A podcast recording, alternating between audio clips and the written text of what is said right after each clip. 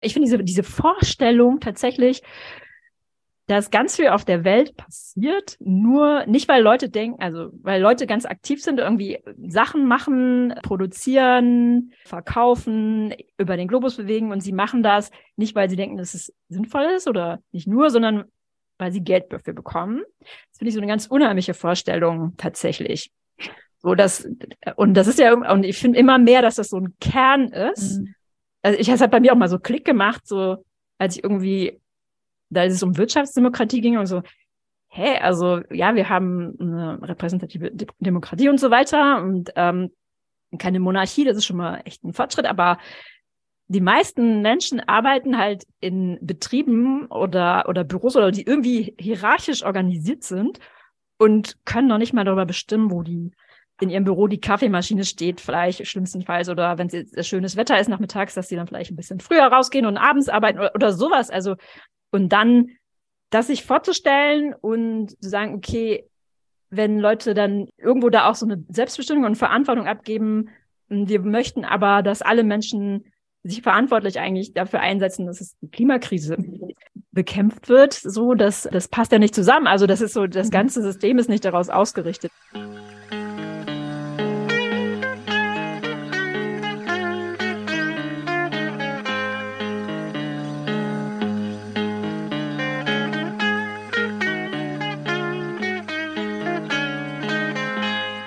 Hallo und herzlich willkommen zum Was tun Podcast. Hier sprechen wir mit Aktivistinnen und Aktivisten darüber, wie wir als Linke nicht nur kämpfen, sondern auch gewinnen können. Wir, das sind Valentin und Inken. Wir sprechen gern über politische Strategie und machen jetzt diesen Podcast, um die Diskussion darüber mit euch zu teilen. Ja, und heute sprechen wir über das Thema Geld. Mm, Tabu. Ja, über Geld spricht man ja eigentlich nicht. So sagt es jedenfalls der sogenannte Volksmund. Und darüber sprechen wir heute mit zwei Menschen von Ausgekohlt. Das ist eine Politgruppe im rheinischen Braunkohlerevier. Genau, die haben nämlich ein Buch geschrieben, das heißt Jenseits von Hoffnung und Zweifel. Da geht es um ganz viele Themen, auch um Narrative der Klimagerechtigkeitsbewegung, welche gut funktionieren, welche vielleicht problematisch sind. Und es gibt auch ein Kapitel, das trägt den Titel Politik machen wir im Kollektiv aber in der Lohnarbeit sind wir alleine. Und ich fand den total cool mhm. äh, und fand das Kapitel auch super, weil sie darin so ein bisschen beschreiben, wie eigentlich Leute ihre Lohnarbeit organisieren und gleichzeitig noch Aktivismus machen. Mhm. Und mir ist dabei auch einfach aufgefallen, wie wenig über das Thema gesprochen wird, obwohl es ja für uns alle, die irgendwie aktivistisch aktiv sind, total zentral ist im Leben, wo wir eigentlich unser Geld herkriegen. Mhm. Ja, voll. Und ich finde, es macht auch einen interessanten Widerspruch auf irgendwie, ne? Von irgendwie einerseits ist es so zentral in unserem Aktivismus, immer sich an Kollektiven auszurichten, mhm. in Gruppen aktiv zu sein und so. Und auf eine Art ist ja aber Finanzierung im weitesten Sinne irgendwie ja so die Basis für alle möglichen Formen von Reproduktion auch. Ne? Vor allem. Und deswegen möchten wir in dieser Folge das Schweigen brechen. Also auf eine Art ereilte uns das Thema Inken ja jetzt auch vor kurzem. Also wo wir irgendwie gesagt haben, okay, wir haben diesen Podcast vor ungefähr zwei Jahren gestartet und waren da irgendwie, hatten eine Lohnarbeit, beide, die uns irgendwie so gut äh, finanziert hat. Das heißt, es war so ein bisschen unser Side-Project, was wir einfach so gemacht haben. Und das hat sich jetzt aber alles so ein bisschen verschoben. Deswegen haben wir uns entschieden, euch, unsere HörerInnen, ja auch zu bitten, unseren Podcast mit zu finanzieren, Fördermitglied zu werden, mhm. sich daran irgendwie zu beteiligen, eben damit wir jetzt nicht, wir beide total auf Verschleiß fahren müssen, mhm. Äh, mit irgendwelchen anderen Sachen noch nebenbei irgendwie äh, uns finanzieren müssen, sondern möglicherweise halt auch jetzt nicht uns komplett finanzieren durch irgendwie Einnahmen aus dem Podcast, aber zumindest uns so ein bisschen querfinanzieren können. Mhm. Und es war auf jeden Fall für uns auch so ein großer Step, ne, zu sagen Total. so, jetzt fragen wir euch einfach mal. Voll, ich habe mich ja auch voll lange dagegen gewehrt, aus, auch weil ich so dachte, okay, dann wird man so abhängig davon, dann muss man auch immer produzieren. Mhm. Es ist dann halt auch nicht mehr so leicht zu sagen, jetzt machen wir mal eine Folge nicht, wenn wir halt keine Lust haben oder wenn wir keine ja. Zeit haben oder so. Und ich glaube, ich auch stark dieses Bild auch selber ganz viel im Kopf hatte. So Aktivismus macht man ohne dafür Geld zu kriegen. Ja, oder auch eine ähm. Sorge ähm, davor. Was verändert sich in dem Moment, wo es ein, irgendwie auch eine Einnahmequelle wird und nicht nur ja, total. ein ideelles Projekt? Genau, aber deswegen an dieser Stelle nochmal kleiner Wink mit dem Zaunfall. In den Show Notes findet ihr den Link, mit dem ihr uns schon ab 2 Euro im Monat unterstützen könnt. Wenn ihr euch das leisten könnt, mega nice. Ihr sichert damit nämlich, dass wir diesen Podcast auch weiterhin äh, werbefrei, unabhängig und für alle produzieren und senden können.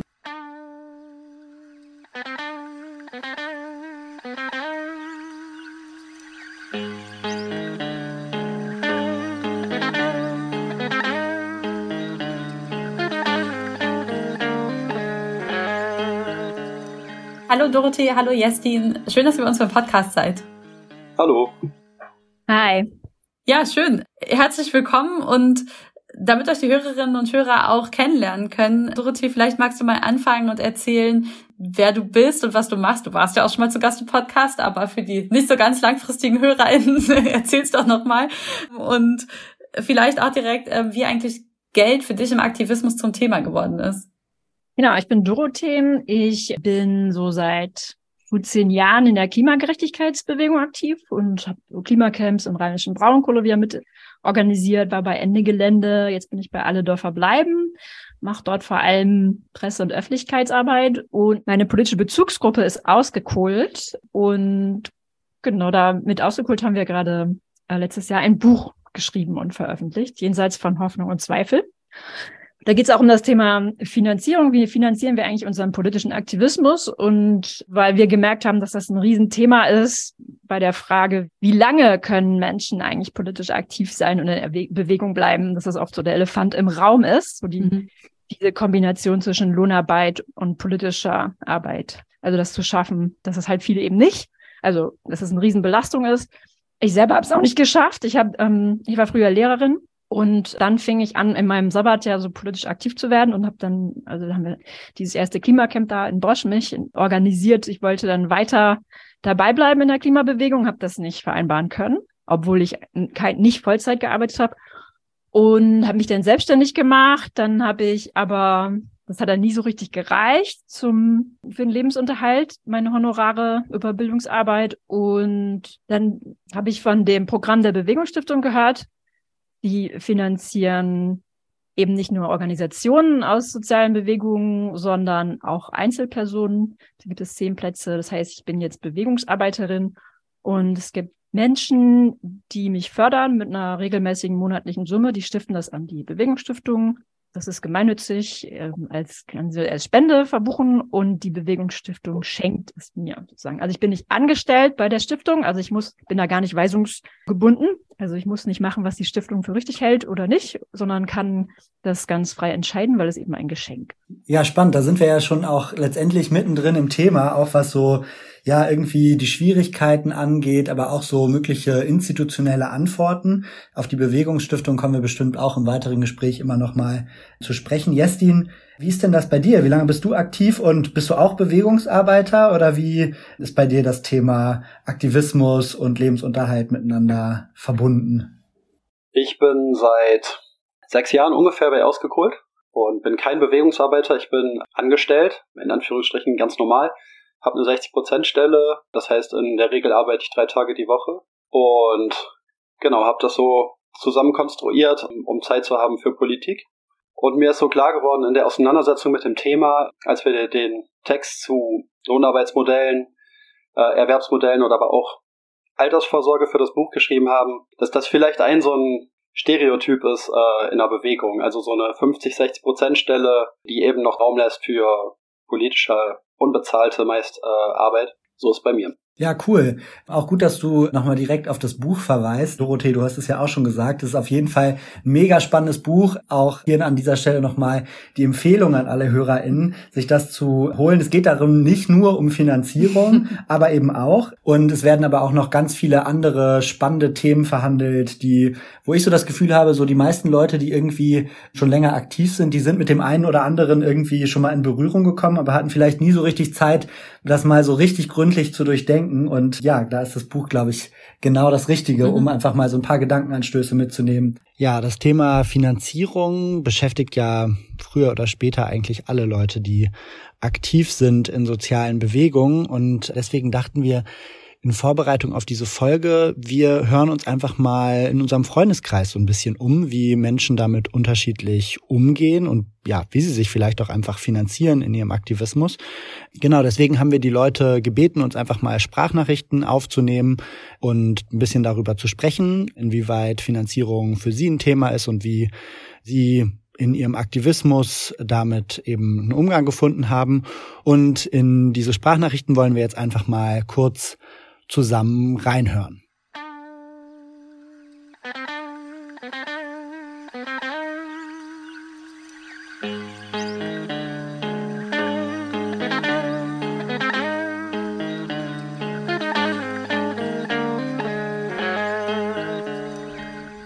Hi, Dina hier. Ich mache in den letzten Jahren viel Presse- und Öffentlichkeitsarbeit in der Klimagerechtigkeitsbewegung, zuletzt für Lützi lebt. Und ich finanziere mich gerade vor allem über ein Stipendium von der Rosa-Luxemburg-Stiftung, weil ich auch Politikwissenschaften und Philosophie studiere. Und ich habe dieses Stipendium bekommen, nachdem ich mich zweimal beworben habe. Also an alle, die es vielleicht schon mal versucht haben, es lohnt sich, probiert es nochmal. Und das Spannende an diesem Stipendium ist natürlich auch, dass ob die Stiftung Menschen wie mich finanzieren kann, das hängt total davon ab, wie stark die linke Partei im Bundestag ist. Und jetzt, gerade wo die Linke in den letzten Jahren auch was verloren hat, äh, merkt man da, wie auch da angezogen wird, also wie quasi weniger Ressourcen zur Verfügung stehen. Und zum Beispiel, wenn ich ähm, länger brauche für mein Studium, weil ich noch ähm, aktiv bin, dass das nicht mehr so leicht möglich ist, dass es länger finanziert wird. Also auch eine spannende Frage, mit der wir uns auseinandersetzen müssen. So sollen wir die Linke unterstützen, damit ähm, solche Ressourcen weiter da sind. Genau, und ich glaube, darüber hinaus ist es, ich weiß nicht, wie ich mich in Zukunft finanziere. Und das Ding ist, ich wünsche mir einfach, dass wir mehr Möglichkeiten aufbauen, innerhalb von Bewegungen zu teilen und auch umzuverteilen. Das heißt, einfach zusammen dafür zu sorgen, dass Töpfe da sind, wo Leute einfach auch ihre grundlegendsten Mittel kollektiv äh, organisieren können. Und das passiert ja schon auch. Und davon will ich mehr sehen. Ich bin Tom und ich finanziere meinen Aktivismus mit Arbeitslosengeld 2 oder Hartz IV. Ich mache jetzt schon viele, viele Jahre Klimaaktivismus und seit mehr als zehn Jahren finanziere ich mich dabei komplett von Arbeitslosengeld 2. Das bedeutet natürlich, dass ich mich immer wieder mit dem Jobcenter rumschlagen muss. In meiner Situation ist es mittlerweile relativ entspannt, aber es kann verschiedene Haken haben. Deswegen ist, würde ich sagen, das Wichtigste, wenn man sich dafür entscheidet, dass man so ein, sich so ein Netzwerk schafft wo man sich gegenseitig unterstützt. Gegenseitig unterstützt darin sowohl mit diesem nicht total viel Geld, was man da zur Verfügung hat, gut leben zu können, ähm, aber vor allen Dingen auch sich gegenseitig zu unterstützen, mit den Mühlen des Jobcenters umzugehen, weil das eigentlich auch schon fast eine politische Arbeit ist. Das Jobcenter ist eine Institution, die dafür da ist, Leute, die da hinkommen, zu erniedrigen und unter Druck zu setzen, in Maßnahmen zu stecken. Und das trifft natürlich vor allen Dingen Leute, die eh schon am Rand der Gesellschaft stehen. Und wenn wir da reingehen, vielleicht ein paar mehr Ressourcen und Unterstützung haben und einige von denen lange beschäftigen können, vielleicht auch uns wehren gegen ihre illegalen Maßnahmen, die oft bewusst illegal sind, weil die meisten eh nicht dagegen klagen, oder Widerspruch einlegen, dann beschäftigen wir das Jobcenter und sie können anderen Leute vielleicht weniger erniedrigen. Für mich war das auf jeden Fall eine bewusste Entscheidung, weil ich auch die Abhängigkeit im Aktivismus nicht wollte, die Abhängigkeit von irgendwelchen NGO-Stellen, sich darum zu kümmern, irgendwelche Spendengelder da oder Antragsgelder wieder reinzukriegen und dann letztendlich ja abhängig zu sein, auch von diesen Geldern und den Bedingungen, die sie mitbringen. Genau. Und für mich ist das auf jeden Fall eine gute Entscheidung gewesen.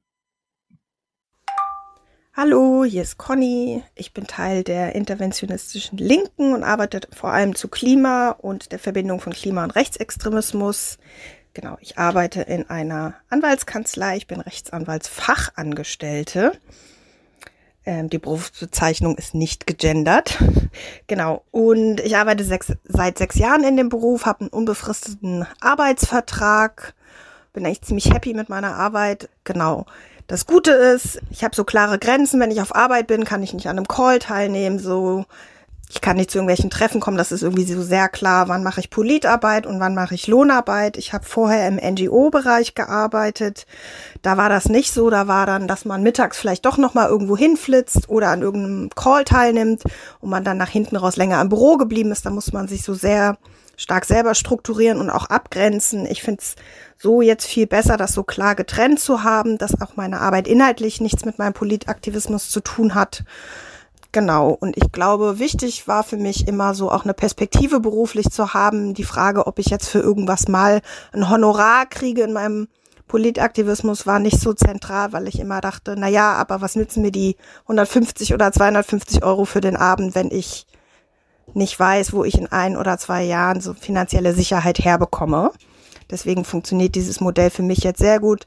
Lohnarbeit hat nichts mit meinem Politaktivismus zu tun. Klare Grenzen, 9 to 5 und danach kommt abends das Plenum.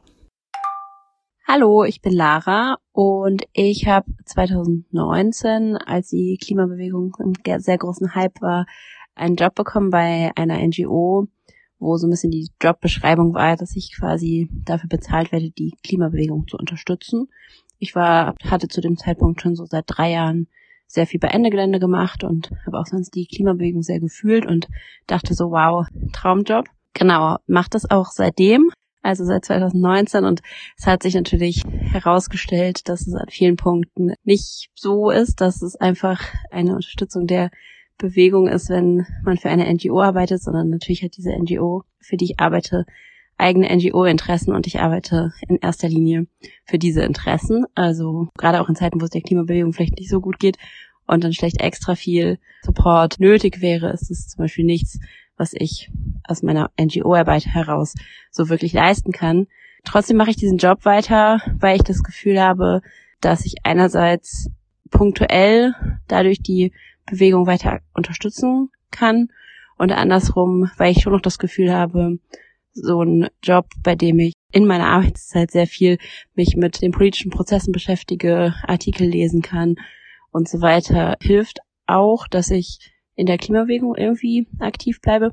Aber es ist natürlich super tricky. Also gerade diese Rollenvermischungen, die sich dann teilweise dadurch ergeben. Also ähm, ich habe gelernt, es ist sehr, sehr wichtig, dass ich das wirklich trenne und sozusagen meine Arbeit, in der ich Bewegungen unterstütze, als halte Person sehr klar trenne von dem, was ich als Aktivistin und so mache. Und das ist auch manchmal schwierig und bringt einen öfters in die Bredouille. Und ich glaube, das Einzige, was mir da hilft, ist mich einfach super viel austauschen mit anderen Leuten aus der Bewegung und mir da irgendwie Feedback holen und ähm, mit dieser ja, Doppelrolle und zwischen den Stühlen sitzen versuchen nicht alleine zu bleiben. Hey, hier ist Simon. Ich bin seit ungefähr über zehn Jahren in sozialen Bewegungen aktiv, seit 2015 vor allem in der Klimagerechtigkeitsbewegung und das Thema, wie kann ich langfristig aktiv sein und mich dabei auch finanzieren, beschäftigt mich auf jeden Fall sehr. Und ein Versuch von mir darauf eine Antwort zu finden, ist seit ein paar Jahren vor allem die Gründung von Kollektiven, in denen Arbeit bezahlt wird. In meinem Fall ist es vor allem politische Bildungsarbeit und Bewegungsarbeit im weitesten Sinne. Ich habe 2019 mit acht anderen Menschen zusammen ein politisches Bildungskollektiv gegründet. Das nennt sich F3-Kollektiv. Wir machen politische Bildungsarbeit mit dem machtkritischen Anspruch.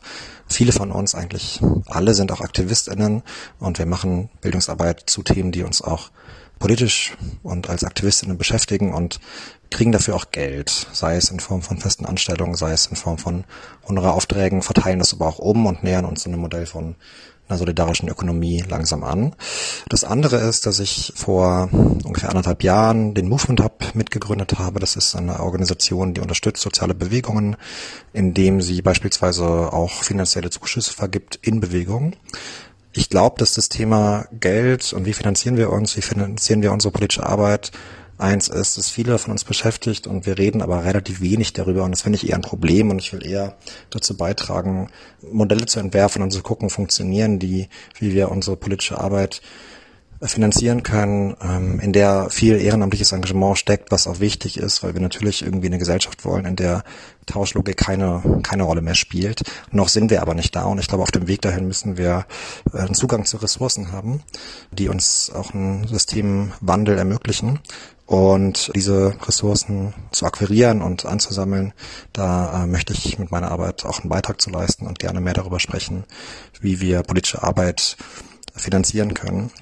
Ja, was daran total toll ist, ist natürlich, dass ich das Gefühl habe, so ein Stück weit mir nicht so viele Gedanken darüber machen zu müssen, wo finde ich in den nächsten Jahren Arbeit, weil ich bin in zwei kollektiven Teil, in denen es auch Geld gibt und habe das Gefühl, dadurch habe ich so eine gewisse ökonomische Unabhängigkeit, auf der mein Aktivismus in den nächsten Jahren und vielleicht auch darüber hinaus erstmal bauen kann. Das ist total gut und gibt Sicherheit.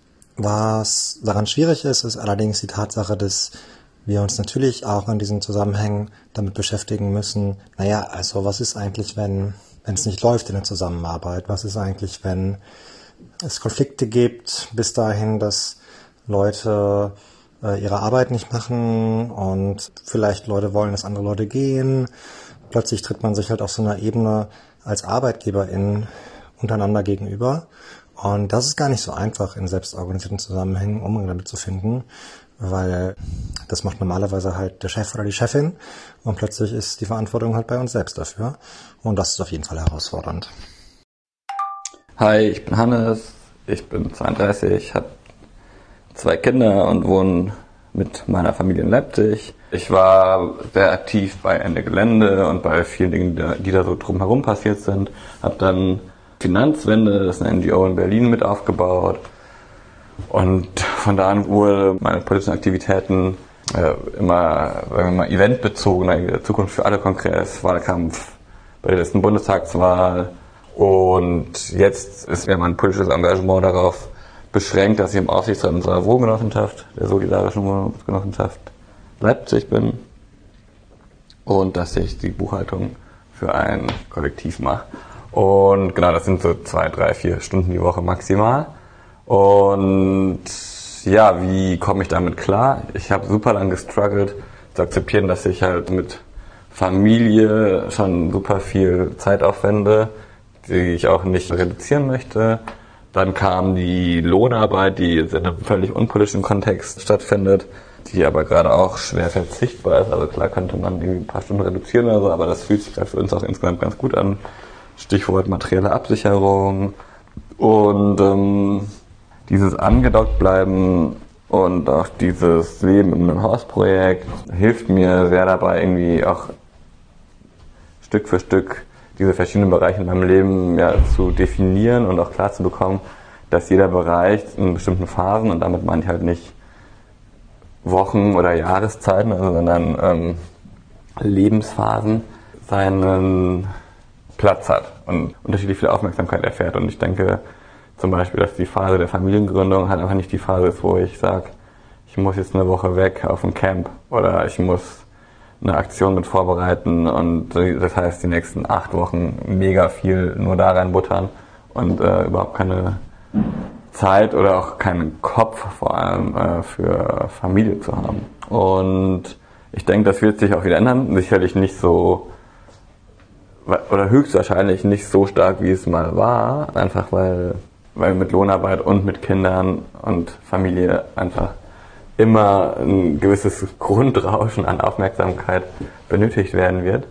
Aber ich bin sehr optimistisch, dass sich das äh, über die Zeit immer wieder verschiebt und ähm, dieses angedockt bleiben an gewisse Kontexte hilft mir halt auch dessen bewusst zu sein, dass ich da wieder mehr reinstecken will.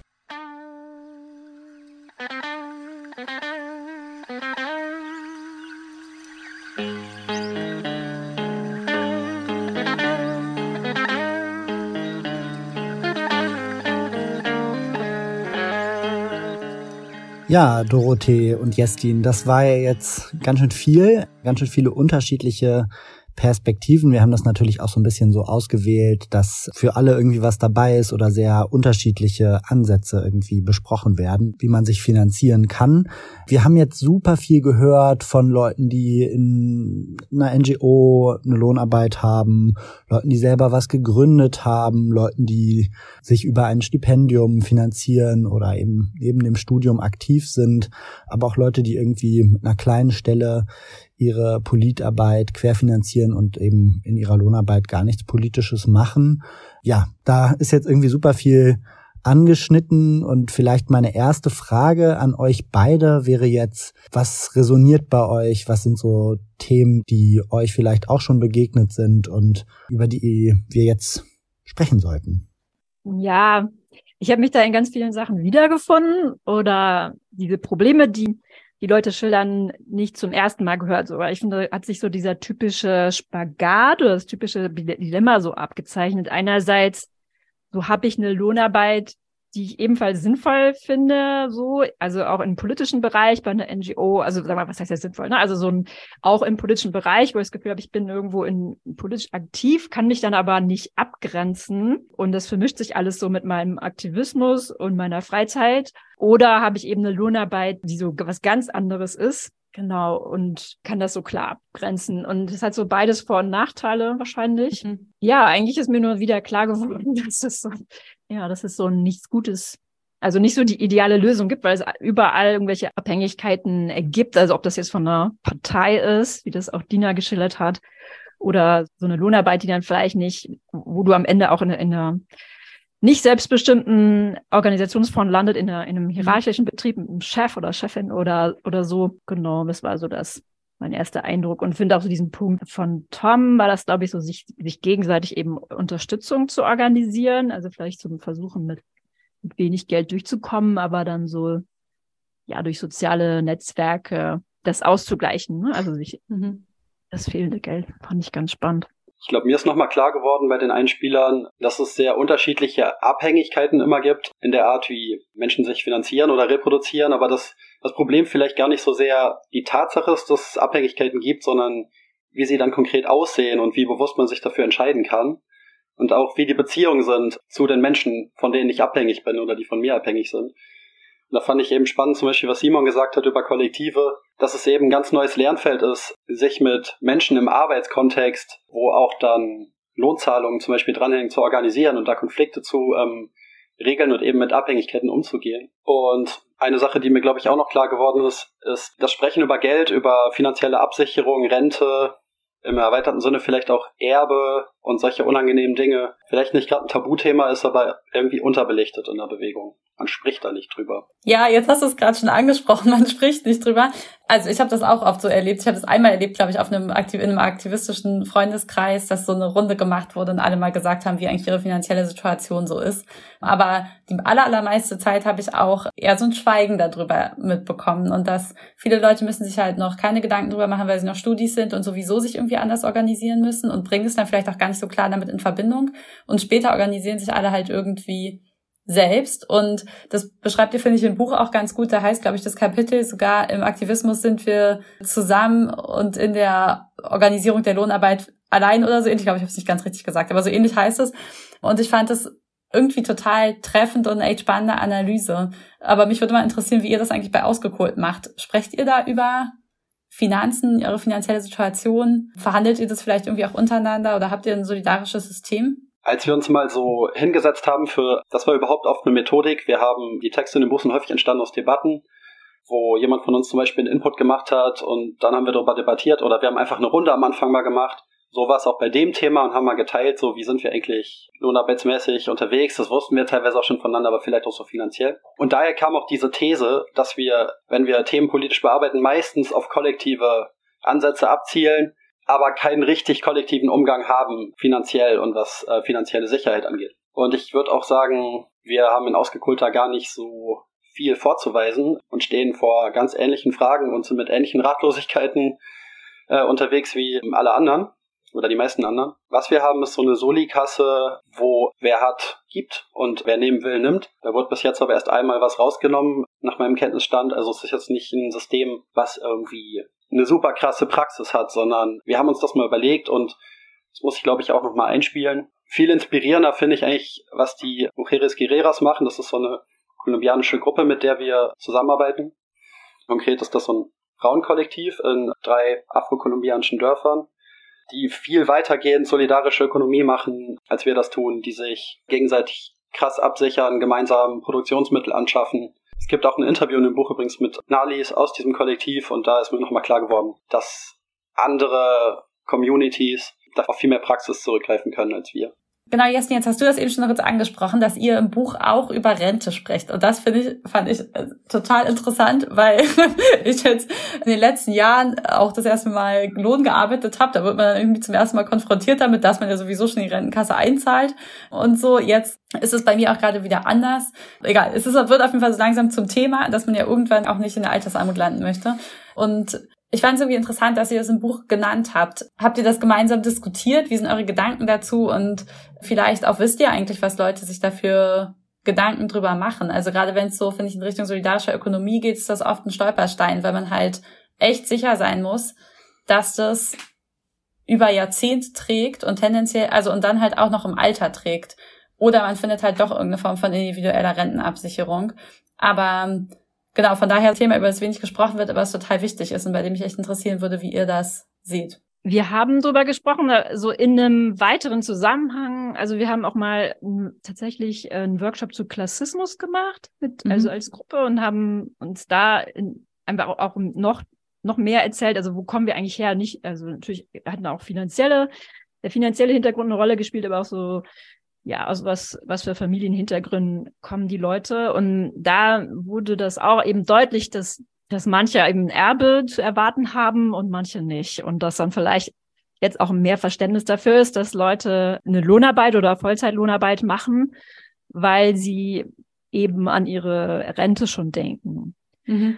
denken müssen irgendwie, weil da nichts von anderer Seite kommt. Und das fand ich auch ja, und nicht, nicht unbedingt mit ausgeholt, aber so mit, mit den anderen BewegungsarbeiterInnen von der Stiftung haben wir auch da einen Austausch drüber gehabt, so dieses Modell. Also ich, ich zahle halt nicht ein, also ich, 200 Euro, glaube ich, von der Zeit, wo ich als Lehrerin äh, ja gearbeitet habe, aber eigentlich als Rente, aber ähm, ansonsten zahle ich da gerade eben nichts ein und so richtig weiß ich auch noch nicht so, was dann passiert. Ich dachte früher auch irgendwie, bis ich 65 bin, haben wir so eine andere Gesellschaft, wo das gar nicht mehr Thema ist. Mittlerweile denke ich, wow, das ist ja schon in 16 Jahren und ähm, das könnte vielleicht doch eintreffen irgendwann.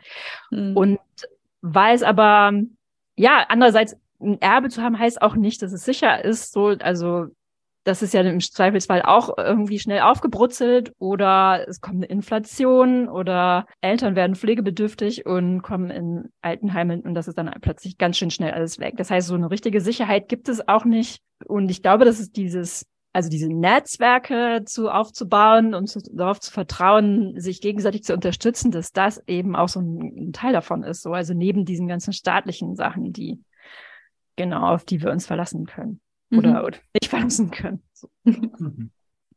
Ja, und, und nochmal zu diesem, also wir sind halt tatsächlich bei Ausgeholt, aber noch, noch nicht diesen Schritt gegangen, sagen, wir kümmern uns um unsere Rente gegenseitig oder so. Also das ist, ich finde, das, das steht noch irgendwo auf dem Parkplatz von all den Themen.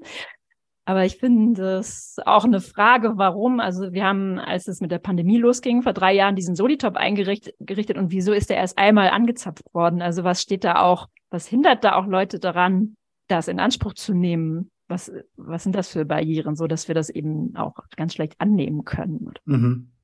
Ja, das finde ich einen interessanten Punkt. Also mhm. ähm, bei diesen ganzen Fragen von Finanzierung gibt es ja immer einerseits die Ebene, gibt es praktisch Geld, was zur Verfügung steht, um sich zu finanzieren, aber dann eben auch noch diese andere Seite, über die noch, noch viel weniger gesprochen wird, nämlich diese Kultur des auch Dinge annehmens oder sich auch berechtigt fühlen, Dinge in Anspruch zu nehmen. Ich habe jetzt heute erst äh, ein ganz interessantes Interview in der Taz auch gelesen zu dem Thema. Da ging es allerdings um Sozialstaat wo eine Sozialwissenschaftlerin dazu arbeitet, dass es super viele Leute gibt, die ähm, eigentlich Ansprüche hätten auf sozialstaatliche Leistungen, aber das nicht in Anspruch nehmen. 40 Prozent nehmen das praktisch nicht in Anspruch. Und ich finde, das spielt da irgendwie ganz gut rein in das, was du gerade gesagt hast, Dorothee, dass es eben auch so eine Kultur braucht des Dinge auch in Anspruch nehmens, weil da, die Seite gehört eben auch ganz klar zur solidarischen Ökonomie mit dazu. Sorry für die kurze Unterbrechung. Du hörst den Was tun Podcast und vielleicht musstest du jetzt ja beim Interview schon an Freunde, Verwandte oder Genossinnen denken, die die Folge auch interessieren könnte. Wenn das so ist, dann klick doch einfach in deinem Podcatcher kurz auf den Teilen-Button und schick ihnen die Folge per Messenger. Jetzt viel Spaß beim Weiterhören. Ja, wir waren ja jetzt schon so relativ viel auf der Ebene von so individuellen Lösungen, also wer geht damit wie um. Da haben wir auch in den Sprachnachrichten am Anfang schon ganz viele unterschiedliche Sachen gehört. Und ihr habt jetzt ja auch schon so ein bisschen erzählt, wie geht ihr in eurem Kollektiv damit um, also in eurer Politgruppe. Ich würde jetzt gerne noch mal so ein bisschen einen kleinen Schwenk machen hin zu so ein bisschen, ja, vielleicht der Makroebene. Also was macht, machen diese unterschiedlichen Modelle möglicherweise auch mit Bewegung? Weil da gibt es ja natürlich auch total große Auswirkungen. Ja, ich finde es schade, dass Leute dann auch irgendwann verschwinden, weil sie das eben nicht, äh, also oder nur kurz in, in Bewegung sind, weil weil sie das eben nicht vereinbaren können. Also es ist auch kein, kein Wunder, so ist es ja auch super schwierig. Ähm, also ich kann mir auch nicht vorstellen, so eine acht Stunden am Rechner zu sitzen für einen Lohnarbeitsjob und dann auch nochmal abends am Rechner zu sitzen und in Calls und, und E-Mails zu schreiben und so. Hm.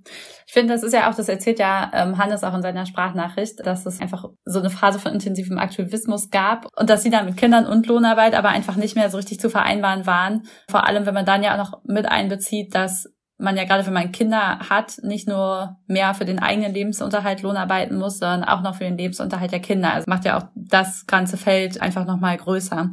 Und ich fand's echt spannend und ich finde auch den Blick darauf spannend zu gucken, was sind denn eigentlich die Leerstellen, die in der Bewegung entstehen. Und ich finde das so, man sieht ganz offensichtlich diese Lücke sozusagen von den Mitte 30 bis Mitte 50 oder Mitte 60-Jährigen. Eine andere Lücke, die man ja vielleicht nicht ganz so offensichtlich sieht, die aber irgendwie schon auch da ist, ist so eine Klassismuslücke, die ihr jetzt gerade schon angesprochen habt. Also Leute, die sich halt nicht darauf verlassen können, dass ein Erbe irgendwann kommt und sie damit irgendwie rechnen können oder Leute, die vielleicht auch äh, sozusagen Bildungsaufstieg hingelegt haben und wo es für die Eltern oder auch in den Familiengefüge einfach gar nicht drin ist zu sagen, okay, aber jetzt arbeite ich nicht voll oder jetzt arbeite ich nicht so viel, sondern arbeite auch noch total viel unentgeltlich in der Bewegung weiter. Und das finde ich irgendwie ganz spannend, da nochmal drauf zu gucken, was das eigentlich heißen würde, wenn wir davon mehr wüssten und was das eigentlich auch für unseren Aktivismus mehr heißt, also heißen würde, wenn wir uns mehr Mühe geben würden, dass Leute das besser vereinbaren können. Also ihr habt ja zum Beispiel im Buch auch zwei Interviews mit Leuten, die Kinder haben, die gesagt haben, so, äh, es ist einfach schwierig. Ich glaube, das Lohnarbeitsthema ist so eins in einer ganzen Reihe, die ihr gerade auch schon aufgemacht habt. Ne? Kinder ist ein anderes Thema. Auch so mentale Belastung im Umgang mit Klimakrise könnte vielleicht ein Thema sein. Es gibt noch mehr, die dafür sorgen, dass Leute irgendwann rausdroppen aus Bewegung. Und das Kapitel, in dem wir den Text veröffentlicht haben, heißt auf Wegkreuzungen, weil sich an bestimmten Punkten der gemeinsamen Wanderung, das ist so unsere Metapher für den Aktivismus, Wege einfach trennen. Und ich glaube, dass es cool ist, wenn Gruppen, die einen, ja zumindest einigermaßen langfristigen Anspruch haben, auch darüber sprechen, was das für Punkte sind, an denen sich die Wege trennen und ja, da irgendwie im Austausch miteinander sind. Und vielleicht auch gucken können, okay, was braucht es, damit sich die Wege vielleicht hier nicht trennen, sondern wir weiter zusammen unterwegs sind. Ich finde, ein Punkt, der ist ja dabei, genau, müssen sich, wie ist es mit dem Wege trennen? Und ich finde, eine Möglichkeit ist ja zu sagen, die Leute gehen dann und es ist auch einfach okay, wenn sie gehen, weil es ist einfach nicht vereinbar. Vielleicht ist es auch einfach zu viel und vielleicht muss man damit auch so ein bisschen den Frieden machen oder so wie Hannes es jetzt auch in der Sprachnachricht beschreibt, dann auch sagen, es ist auch okay, wenn die dann einfach noch im Kollektiv arbeiten und da ja immer noch, was ich jetzt immer noch nicht wenig finde, ehrlich gesagt, irgendwie vier Stunden in der Woche Buchhaltung machen oder so. Oder ist das was, was man so krass, was man, was man mit so einem krass, was man so beweinen muss sozusagen, weil das irgendwie wirklich schlecht und problematisch ist. Ich finde das nochmal eine spannende Frage, auch irgendwie finde ich, für die ich auch irgendwie gar keine abschließende Antwort habe. Weil ich glaube, man kann sich halt auf einem bestimmten Level kann man sich nur für eine bestimmte Zeit einbringen, weil man sich dann immer mal wieder um andere Sachen kümmern muss. Und trotzdem ist es halt total traurig, wenn dann so soziale Netzwerke brechen oder so wie Dorothee es auch beschreibt, gerade sozusagen in der langfristigen Planung, dass auch dann für einzelne Leute richtig problematisch sein kann, wenn man sagt, das sind jetzt aber eigentlich die Leute, mit denen ich bis und über hinaus meine Rente geplant habe und die dann halt wegbrechen, weil die individuell andere Entscheidungen treffen. Ja, also ich glaube, ich, aus meiner Sicht geht es irgendwie auf der einen Seite so ein bisschen darum, dass man so eine gewisse Lockerheit hat, also es praktisch auch Leuten ermöglicht, bestimmte Lebensentscheidungen zu treffen, die dann auch Auswirkungen darauf haben, wie viel Kapazitäten die Leute für Aktivismus haben und dass man da irgendwie dann auch so vielleicht auch als so ein Circle of Friends, also nicht den Kontakt verliert, selbst wenn man praktisch nicht einmal die Woche zusammen im Plenum sitzt. Gleichzeitig würde ich schon auch noch mal irgendwie die Perspektive stark machen, dass es schon auch ein Problem ist, wenn Leute, also wenn bestimmte Gruppen wie zum Beispiel armutsbetroffene Menschen nicht äh, vertreten sind in Bewegung, weil deren Perspektiven fehlen dann einfach. Und genau das Gleiche würde ich auch noch mal sagen für diese Frage von Alter, weil ich finde, ich bin zum Beispiel, ich denke mir, hm, keine Ahnung, also ich bin wenn ich mich jetzt zum Beispiel so akademisch beschäftige mit Protest und Bewegungen, dann habe ich immer wieder den Eindruck, da gibt's ja, geht's ja dann auch immer wieder um die unterschiedlichen Bewegungszyklen und so. Und ich habe immer wieder den Eindruck, okay, es gibt so bestimmte Grundthemen, die werden immer wieder verhandelt und die werden aber leider immer wieder als neu verhandelt. Und ich habe das Gefühl, dass das zum Teil auch daran liegt, dass eben die Leute mit ihren Erfahrungen immer wieder so schnell dann aus Bewegung wegbrechen und es eben nicht immer praktisch ihre Erfahrungen immer wieder beisteuern können und einfließen lassen können in die in die unterschiedlichen Debatten und da würde ich eben auch noch mal stark machen, dass es nicht nur aus einer irgendwie Gerechtigkeitsperspektive mhm. wichtig ist, dass Leute zwischen 35 und 55, wie Dorothee jetzt eben gesagt hat, auch repräsentiert sind, sondern es ist auch eine ja eine strategische und eine politische Ressource für Bewegungen ist, diese Leute dabei zu haben und genau, das finde ich ganz wichtig, das auch noch mal mhm. zu berücksichtigen so. Voll, ich sehe das genauso wie Valentin, wie du es gerade gesagt hast. Ich glaube, es ist aus so einer Bewegungssicht einfach schade, wenn das so der Autopilot ist, dass Leute mit 32 Bündnissen und Gruppen weggehen. Gleichzeitig ist es ja auch ganz klar, wenn Leute die Entscheidung für sich treffen, dann ist das eine individuelle Entscheidung und dann ist aus meiner Sicht jetzt nicht angebracht oder nötig, beides nicht, ähm, krampfhaft sozusagen zu versuchen, das irgendwie weiter zu vereinen, was vielleicht gar nicht vereint werden will. Ich finde halt nur spannend drauf zu gucken an Stellen, wo Leute eigentlich aktiv werden, äh, bleiben möchten und es nicht schaffen. Das ist, finde ich, so der Gestaltungsspielraum, wo es sich lohnt, drauf zu gucken und darüber zu sprechen. Und da merke ich halt, haben wir als Bewegung einfach wenig zu bieten vielleicht. Also verglichen mit, wenn ich auf Altersvorsorge gucke, wir haben gerade über Klassismus gesprochen, Rente oder auch Wohneigentum, wenn das sozusagen, das ist gegen, oder das die Konzepte sind, gegen die wir antreten, dann realistischerweise gibt es da nicht so viel mhm. in Bewegung. Ja, da würde ich dir auch voll zustimmen. Ich glaube gleichzeitig, also es gibt ja so, glaube ich, so diese eine Perspektive von Umverteilung innerhalb von Bewegungen. Ne? Also einer hat ähm, Erbe, einer hat kein Erbe und man guckt irgendwie, wie äh, kann man sich, also wie kann man das, was da ist, umverteilen. Ich glaube, was es natürlich auch noch gibt, und da würde ich auch gerne ähm, im weiteren Gespräch vielleicht auch noch mal ein bisschen drauf eingehen, ist der Punkt, den Simon in seiner Sprachnachricht ja auch angesprochen hat, nämlich diese Perspektive von, wie kann man eben auch so auf organisationaler Ebene Strukturen und Akteure aufbauen, die es eben ermöglichen, dass Leute auch nicht nur unter so einer Umverteilungsperspektive querfinanziert werden, sondern dass praktisch auch neue neues Geld Ein reinkommt. Ja, dass praktisch einfach Geld reinkommt, so einfach ist es. Und ich glaube, da ist es auch so was, so, Jessin, du hast es ja gerade schon gesagt, so, da hat die Bewegung gerade wenig zu bieten. Ich bin da total bei dir, aber ich glaube, es lohnt sich total, darüber nachzudenken. Und ich fand auch spannend, was ihr erzählt habt, dass ihr eben zum Beispiel aus so einer so eine internationalistische Perspektive da so ein bisschen einbringt und zum Beispiel Strukturen aufbaut oder eine Solidaritätsstrukturen aufbaut zwischen eurer Gruppe im Rheinland und der Gruppe in in Kolumbien, wobei das möglicherweise auch wieder eher in dem Modell ist von Umverteilung. Genau, also vielleicht noch mal an euch einfach die Frage, Jestin, welche Strukturen müssen wir eigentlich aufbauen, damit sich das ändert? Die Frage ist ziemlich groß. Ich bin mir nicht ein, dass ich da super viel kluge und neue Sachen zu sagen kann. Ich mag persönlich so Think Big Ideen. Also wenn man wirklich sozusagen Eigentumsverhältnisse anpackt, um Bereiche des Lebens, die unsolidarisch organisiert sind, cooler zu organisieren. Zum Beispiel, ich denke ans Mietshäuser-Syndikat auf dem Wohnungsmarkt, ich denke an Poliklinik-Initiativen ähm, im Gesundheitsbereich. Und so ein bisschen habe ich das Gefühl, da muss es doch was Ähnliches geben, was das Rentensystem oder generell finanzielle muss gar nicht nur finanzielles. Ich rede vielleicht auch über Care und irgendwie sonstige Commons-Sachen und so. Aber so Absicherung schafft, da muss es doch einen solidarischen Ansatz geben, der jetzt nicht über eine staatliche Rente läuft. Und think big, ne? Also ich weiß nicht, ob es wie so eine große Struktur aussieht, die das sozusagen über persönliche Beziehungen hinaus organisiert. Mir fehlt, glaube ich, die Fantasie dafür. Und das Problem aber ist, wenn wir auf Gruppenebene gucken, also wenn wir jetzt bei Ausgekult zum Beispiel äh, bleiben, dass es natürlich auch eine krasse Überladung ist von einer kleinen Politgruppe, mit so langfristigen Fragestellungen konfrontiert zu sein. Wer weiß, was in 30 Jahren ausgekult macht und ob wir da nicht alle irgendwie was ganz anderes tun. Und das ist auch so ein bisschen, finde ich, der Zwiespalt.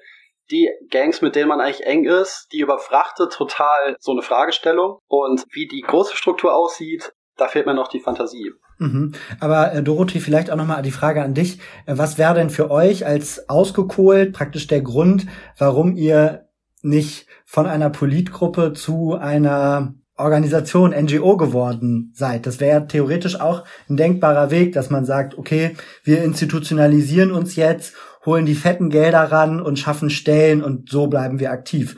Warum war das für euch nicht die passende Lösung? Ja, ja, den Punkt, genau, der ist auch noch wichtig, weil es gibt ja nicht nur strukturelle Probleme, sondern es gibt ja auch noch so, so ein bisschen so ein Hui, für meine Politarbeit will ich kein Geld und das, das ist ganz schlimm. So, das gibt's auch. Und da ist auf jeden Fall, da steckt viel Wahres drin in diesem, also Geld verändert natürlich unglaublich das Verhältnis zu der Arbeit, die ich mache. Gleichzeitig denke ich auch manchmal, na gut, also es gab mal so eine Situation, soll jetzt eine Gruppe Geld bekommen oder nicht? Und dann, nein, kein Geld und so und keine Stellen, Hierarchie. Und das, okay, aber bezahlst du dann meine Miete oder also was? Also dann bin ich vielleicht draußen. Also denn ja, irgendwo irgendwo brauchen wir das Zeug leider. Oder auch, ja, das kommt natürlich auch noch immer noch auf was einen Lebensstandard wollen wir haben. Dann kommen wir wieder auf Bilder von AktivistInnen, wie sie leben oder ja, wollen also man könnte sagen, auf der einen Seite der asketische Aktivist, der, die asketische Aktivistin, die nichts braucht und wo dann vielleicht Leute sagen, ah, so habe ich mir mein Leben nicht vorgestellt. Meinst du das? Genau, und es gibt halt aber auch Leute, die gern schön wohnen. Und also ich gehöre zum Beispiel dazu, ich würde gern Zug fahren und nicht trampen. Und ich möchte auch mal essen gehen, so. Und nicht nur Container. Genau, ähm, da das, also um auch Teil, also nicht sich nicht ganz ähm, in so eine so ein Randnetzwerk irgendwie zu begeben, tatsächlich. Und ist das jetzt, ähm, das ist halt bürgerlich irgendwie, aber, aber ähm, es gibt halt, also viele Menschen haben halt diese Bedürfnisse, genau. Und dann muss aber irgendwo das auch finanziert werden. Und genau, jetzt sind wir wieder, also zurückzukommen nochmal zu dieser Frage. Wir haben bei, also ich habe das ganz am Anfang, als so Ausgekult sich gegründet hat, da gab es auch Leute, die hätten das, hätten sich das vorstellen können, dass es irgendwann so eine NGO gegründet wird für Braunkohle. Ausstieg und so. Und das hat sich aber recht schnell in eine andere Richtung bewegt. Und das ist auch, ja, also wir haben es halt trotzdem geschafft. Also aber die, die übrig geblieben sind, ausgekult haben es trotzdem geschafft, das zu vereinbaren, ohne Geld. Und ich muss sagen, ich finde es schon auch großartig so, weil ich schon immer auch dieses Spannungsfeld, wenn es Gruppen gibt, wo Menschen, die, die hauptamtlich arbeiten und Menschen, die halt unbezahlt arbeiten, das schwierig finde tatsächlich. Also für beide Seiten ist es, glaube ich, schwierig. Und ich finde auch zum Beispiel die, die Möglichkeit, also wenn auch Bewegungen so, so eine begrenzte Summe kriegen für Honorarjobs, also dann plötzlich in der Rolle zu sein, zu entscheiden, wer kriegt das jetzt so, mhm. das kann ganz, also es kann, das hatten wir bei Ende Blinde mal, das war ganz unangenehm. Also wer kriegt dieses Geld und wer nicht? Und dann, wer ist denn da auch, also Arbeitgeberin oder dann, also ganz, das macht dann ja auch wieder ganz neue Konflikte auf oder auch wenn Leute eben das eine Stelle nicht gekriegt haben, da ist dann einfach auch Groll oder so oder da, also das heißt immer, so bezahlte Stellen sind auch immer Ausschluss von Leuten, die, die nicht bezahlt werden. So gleichzeitig ist es für mich jetzt auch nicht ein so ein absolutes No-Go, so irgendwie sich zu finanzieren. Also ich finde es auch cool, wie Simon das beschrieben hat, so diese, also diese Kollektive zu gründen, die irgendwie Gelder auftreiben, um sich damit sich Leute dann auch einen Lebensunterhalt sichern. Und ich finde auch, dass ja NGOs auch wichtige Arbeit machen tatsächlich auch, wenn sie nicht alles können, was dann soziale Bewegungen können. Ja, und oder nicht so, oder weil es, dann gibt es immer Abhängigkeiten von ja, man ist an Projekte gebunden oder muss plötzlich irgendwas machen, was nur, also um zum Jahresende noch Geld auszugeben oder oder so. Also das, das spielt, dann spielt das Geld einfach doch eine größere Rolle, als wir so wollen. Und ich finde auch, ich muss sagen, ich kann mir das gar nicht mehr vorstellen, oder ich finde diese, diese Vorstellung tatsächlich, dass ganz viel auf der Welt passiert, nur nicht, weil Leute denken, also weil Leute ganz aktiv sind, irgendwie Sachen machen, produzieren, verkaufen, über den Globus bewegen und sie machen das nicht, weil sie denken, dass es sinnvoll ist oder nicht nur, sondern weil sie Geld dafür bekommen. Das finde ich so eine ganz unheimliche Vorstellung tatsächlich. So, das, und das ist ja, und ich finde immer mehr, dass das so ein Kern ist. Mhm.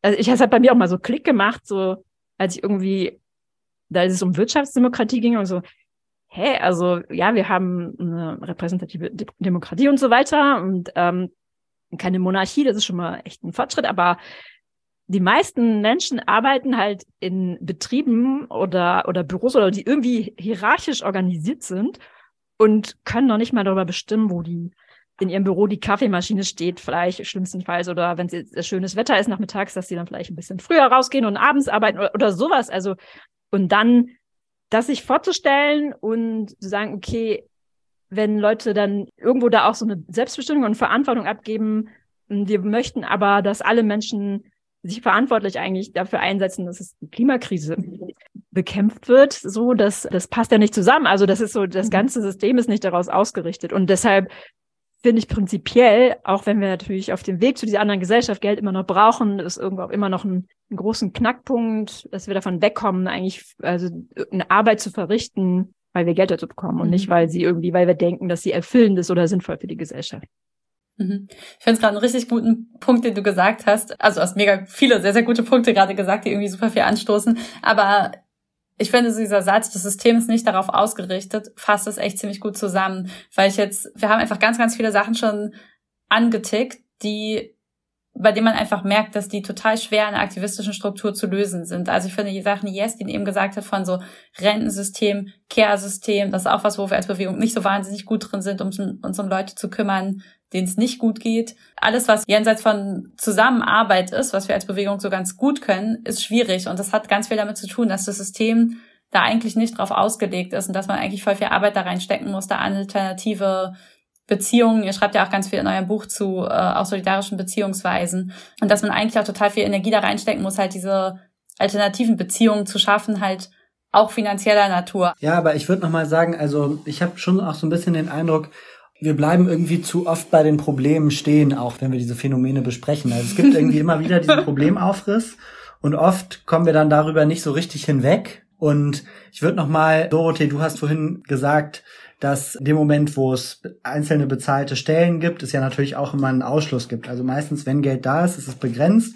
Man kann dafür irgendwie eine bestimmte Anzahl von Stellen bezahlen und die anderen gehen leer aus und das ist praktisch ungerecht. Und ich würde da jetzt aber vielleicht ganz ketzerisch nochmal nachhaken und sagen, naja, also für die anderen, die die Stellen nicht kriegen, da ändert sich ja auf eine Art nichts. Also im Vergleich zu niemand bekommt was. Also genau, ich frage mich, ob das so eine Art, also ich kenne das auch aus eigenen Gruppen, wo ich schon aktiv war, wo es eine ähnliche Auseinandersetzung gab, um so, wer wird bezahlt und so. Ich habe den Eindruck, unser, unsere Stoßrichtung sollte ja nicht immer ein Race to the Bottom sein, sondern eher ein Race to the Top. Also eher zu sagen, ja geil, ist doch eine super Verbesserung, wenn es erst eine Stelle, dann möglicherweise drei Stellen und übermorgen irgendwie zehn Stellen gibt, die da irgendwie sich ein gutes Leben mit ihrer Politik irgendwie auch finanzieren können. Ja, was würdest du dem also was würdest du dem entgegnen? Wie siehst du das? Weil das ist so ein, ein Punkt, da merke ich so persönlich einfach, wo ich immer wieder so ein bisschen, ja, das nicht so richtig verstehe.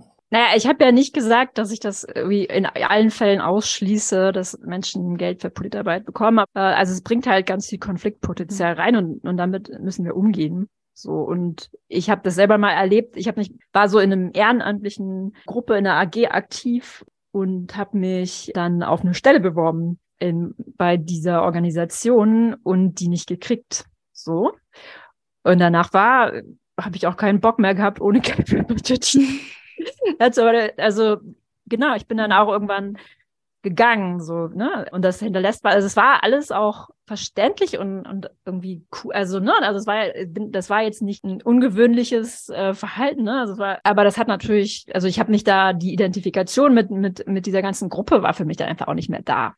Nochmal zu diesem, warum sollen nicht einfach alle Geld kriegen und so. Also, ich finde es aber so eine Riesenstärke von sozialen Bewegungen, dass Leute also nur arbeiten, wenn sie Bock drauf haben. Mhm. Oder nicht. Also da ist ja keine entfremdete, überhaupt keine entfremdete Arbeit.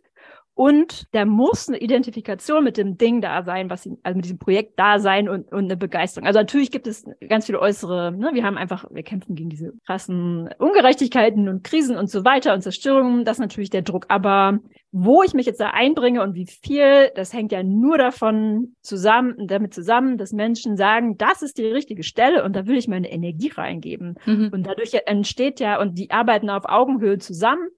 Und da entsteht ja so viel Energie so und, und so viel auch Power einfach. Und das mhm. ist was, was glaube ich Menschen, die die irgendwo arbeiten, wo Leute, oh, wann komme ich endlich nach Hause oder so, ja, das gar nicht mhm. haben. Und ich bin so super, also so unglaublich dankbar dafür, dass ich eigentlich mit, nur mit Leuten zusammenarbeite, die motiviert sind. Und wenn ich manchmal so Freundinnen höre, wie die, wie die so von ihrem Kollegium reden, dann denke ich, wow, also bei uns fetzt es halt irgendwie. Hi, sorry für die kurze Unterbrechung. Heute geht es ja um Geld und ganz viel um solidarische Finanzierung und solidarische Ökonomie. Und deswegen jetzt nochmal die Bitte an euch, wenn ihr die 2 Euro übrig habt im Monat, dann unterstützt doch gerne Lukas vom Distance Podcast und uns. Mit 2 Euro bekommt ihr schon die Fördermitgliedschaft. Wir freuen uns, wenn ihr dabei seid. Und jetzt viel Spaß beim Weiterhören.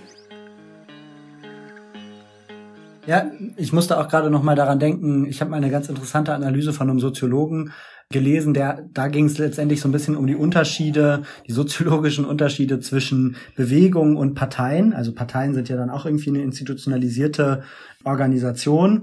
Und der meinte halt, dass, und das knüpft ein bisschen an an das, was du gerade gesagt hast, Dorothee, mit der Motivation. In Bewegung sind die Leute halt alle, also wenn jemand mehr reingibt, dann profitieren alle. Und in einer Organisation, wie zum Beispiel in einer NGO, da ähm, gibt es stärker, stärker so individuelle äh, Motivationsstrukturen oder Anreizstrukturen, könnte man sagen, dass man weiß, in dem Moment, wo ich mehr leiste, bekomme ich zum Beispiel eine Aufstiegsperspektive oder meine Stelle wird verlängert und so. Und das verändert halt auf eine Art, selbst wenn es immer noch die gleichen Personen sind, halt einfach die Art wie miteinander umgegangen wird und wie interagiert wird und praktisch das ganze Projekt. Das finde ich auf jeden Fall irgendwie hier einen ganz interessanten mhm. Einschub, weil das eben mhm. zeigt, naja, eben an der Frage von Finanzierung und Geld hängt nicht nur der Kontostand dran, sondern auch die Art, wie wir miteinander sind. Ich glaube, das ist ja auch voll ein Problem. An Geld hängt auch total viel Wertschätzung. Ich finde, das wird ja auch in deinem Beispiel, Dorothee, voll deutlich von so der Stelle, die du nicht gekriegt hast. Man fühlt sich dann einfach blöd, weil man fühlt sich irgendwie in der Arbeit auch nicht mehr richtig gewertschätzt. Und da hat man auch keinen Bock mehr drauf, die ohne Geld zu machen. Und so, und dann gibt's aber auch, finde ich, nochmal auf deine Frage hin, warum sollten nicht alle Geld dafür kriegen? Es gibt ja zum Beispiel auch Conny, die ganz klar sagt, nee, ich möchte gerne meinen Brotjob haben, der ganz klar abgegrenzt ist, wo ich mir keine Gedanken darüber mache, also der sozusagen langfristig meine Finanzierung sichert. Und das weiß ich auch. Und den will ich bis zu einem bestimmten Grad machen und dann aber sozusagen Aktivismus darüber hinaus machen, weil dann kann ich den halt auch, wie Dorothee sagt, frei und selbstbestimmt machen, bin da nicht in Lohnzwängen und kann das aber sozusagen auch beide Felder einfach so gut voneinander trennen. Und ich finde das ähm, voll auch voll logisch, weil dann halt sozusagen ja tatsächlich in diesem Aktivismusteil diese Freiheit und Selbstbestimmung total erhalten bleibt, von dem Dorothee eben gesprochen hat. Genau, und gleichzeitig finde ich, dass ihr, ich glaube auch im Buch, eine Stelle beschreibt, die ich äh, mir richtig gut vorstellen konnte, weil ich, also als ich Lohn gearbeitet habe, habe ich auch im NGO-Sektor gearbeitet. Das heißt sozusagen, tendenziell hat sich eher so Aktivismus und Lohnarbeit eher so ein bisschen verquickt und was dem einen gut getan hat, hat aber dann vielleicht auf der anderen Seite auch für meine Entfristung gesorgt. Also sozusagen, da gab es eher so ein relativ, irgendwann auch nicht mehr, aber für eine gute Zeit auch gut ineinander gegriffen. Und im Buch habt ihr eine Stelle, wo ihr beschreibt, dass man halt so damit klarkommen muss, wenn man so einen Brotjob macht, dass dann zum Beispiel andere Leute irgendwann befördert werden und man selber halt nicht, wenn man vielleicht halt eher so die 80 Prozent reingibt. Oder dass man genau irgendwie vom Freundeskreis damit leben muss, dass Leute das anders machen, auch vielleicht Freunde befördert werden oder nochmal einen anderen Job kriegen oder so. Und ich finde das einen total spannenden Punkt, weil ich glaube, dass der so mit, ja, zum Beispiel so mit Mitte 30 oder so, wo das dann irgendwann so anfängt einzusetzen, dann doch irgendwie auch nochmal Fragen einfach an das eigene Lebensmodell und vielleicht auch an eigene Entscheidungen stellt. Jasmin, ich glaube, du sahst gerade so aus, als würdest du dazu vielleicht was sagen wollen. Äh, ja, voll gern. Auch nochmal ein Satz vielleicht zu Conny. Ich will es dir nicht in den Mund legen, aber ich finde es schon auch irgendwie nachvollziehbar, so ein kleines, schüchternes Loblied auf die Lohnarbeit zu singen und so ein Stück weit Entfremdung, so in Anführungsstrichen, auf der Arbeit ist vielleicht auch ganz cool, wenn es dafür sorgt, dass ich die Arbeit nicht mehr im Kopf habe, wenn ich irgendwann Feierabend habe. Das ist ja auch ein bisschen so dein Modell, wenn ich dich richtig verstanden habe, oder? Ich versuche es so auszufüllen, aber genau, ich finde es schon, und ich weiß es auch von anderen, dass, dass sie es so sehen, immer eine schwierige Abwägung, wie viel butter ich auf der einen Seite rein, also auf der Lohnarbeit, wie viel in der Politik, wie kann ich bei der Lohnarbeit was abknapsen an Zeit oder Kapazität, was ich vielleicht für Politik dann noch nehme. Und gleichzeitig glaube ich, ein, gewissen Ma ein gewisses Maß an am Start sein auf der Lohnarbeit lässt sich auch nicht unterschreiten, weil das Konstrukt funktioniert für mich nur, solange beide Bestandteile für sich auch funktionieren. Und ich würde sagen, um auf deine Frage zu antworten, Inken, oder das Thema aufzugreifen, was du gerade aufgemacht hast, dass der Umgang mit Lohnarbeit und vor allen Dingen auch so mit Aufstiegsmöglichkeiten vielleicht super stark damit zu tun hat, was ähm, an gesellschaftlichen Normen rumgeistert. So Hashtag 20 Jahre äh, Abi-Treffen und dann sind da die ganzen Doktors und DoktorInnen und whatever haben äh, das Haus geerbt und sind wieder in die Kleinstadt zurückgezogen und und du so, ja, ich ähm, mach Politik, hab eine halbe Stelle seit tausend Jahren und ähm, krieg nicht so viel Rente. Genau, ich hab, ich glaube, es hat sehr viel damit zu tun, welche Normen es in der Gesellschaft gibt und ich glaube auch, dass ganz viele Leute mit 30, 35 rausgehen aus Bewegungen, hat damit zu tun, dass es so eine Art Autopilot gibt. Wenn man den Job dann angeboten kriegt, den ersten richtig guten, oder zum ersten Mal Personalverantwortung angeboten bekommt, oder die Dissertation, oder whatever, ne? alles was so sozusagen auf den gesellschaftlich vorgegebenen Gleisen fährt, dann ist das erstmal ein Autopilot und die Entscheidung ist vielleicht bewusst dagegen und bewusst dafür, Raum für Aktivismus oder Politik im Leben zu lassen, aber es ist halt, dann ist man im Territory sozusagen, wo man sich selber einen Weg organisieren muss, ganz oft, der nicht so sehr genormt ist und der dann aber auch nicht so viel Anerkennung oft kriegt bei der Oma oder dem Vater oder irgendwelchen Schulfriends von früher. Und das ist halt, ja, vielleicht für viele einfach anstrengender. Das ist auch so eine Erklärung für die Altersspanne, die auf dem Plenum vertreten ist und eben nicht. Und gleichzeitig, wo es dann ja vielleicht auch, wenn man noch die Person ist, die geblieben ist, das manchmal auch nerviger wird, wenn man so denkt, okay, wo sind jetzt eigentlich die anderen Leute, die auch so 40 sind und warum sind, warum hänge ich jetzt hier eigentlich noch wochenendweise mit 25-Jährigen rum? Dorothee nix. Doro ist ja auch noch da. ja, aber also das nochmal für zurück zu der Frage, ist es okay, wenn Leute gehen? Ne? Natürlich ist es okay.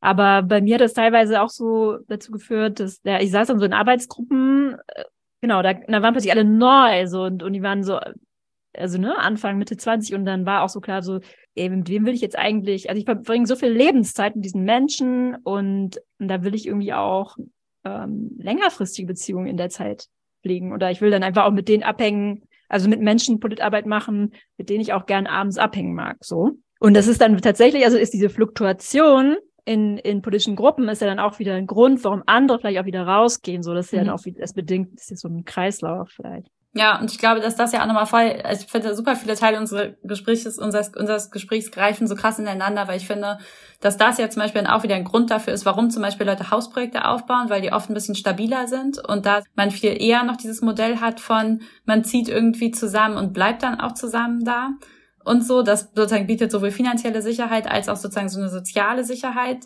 die viel von den Sachen, die man sich vielleicht jetzt so in der Politarbeit auch wünschen würde, eigentlich besser schaffen in der Praxis. Ja, Dorothee, sag gerne auch aus deiner Erfahrung. Jetzt kommt der ja, Hate auf die Hausprojekte. Nee, Antirevolutionäres genau, genau. Projekt. Also vor, keine Ahnung, vor ein paar Jahren hätte ich auch noch gesagt, meine Güte, also eigentlich müsste ich in eine Etagenwohnung alleine ziehen, damit ich mehr Zeit für meine Politarbeit habe und genau, und die ganzen Leute, die ich da verlieren.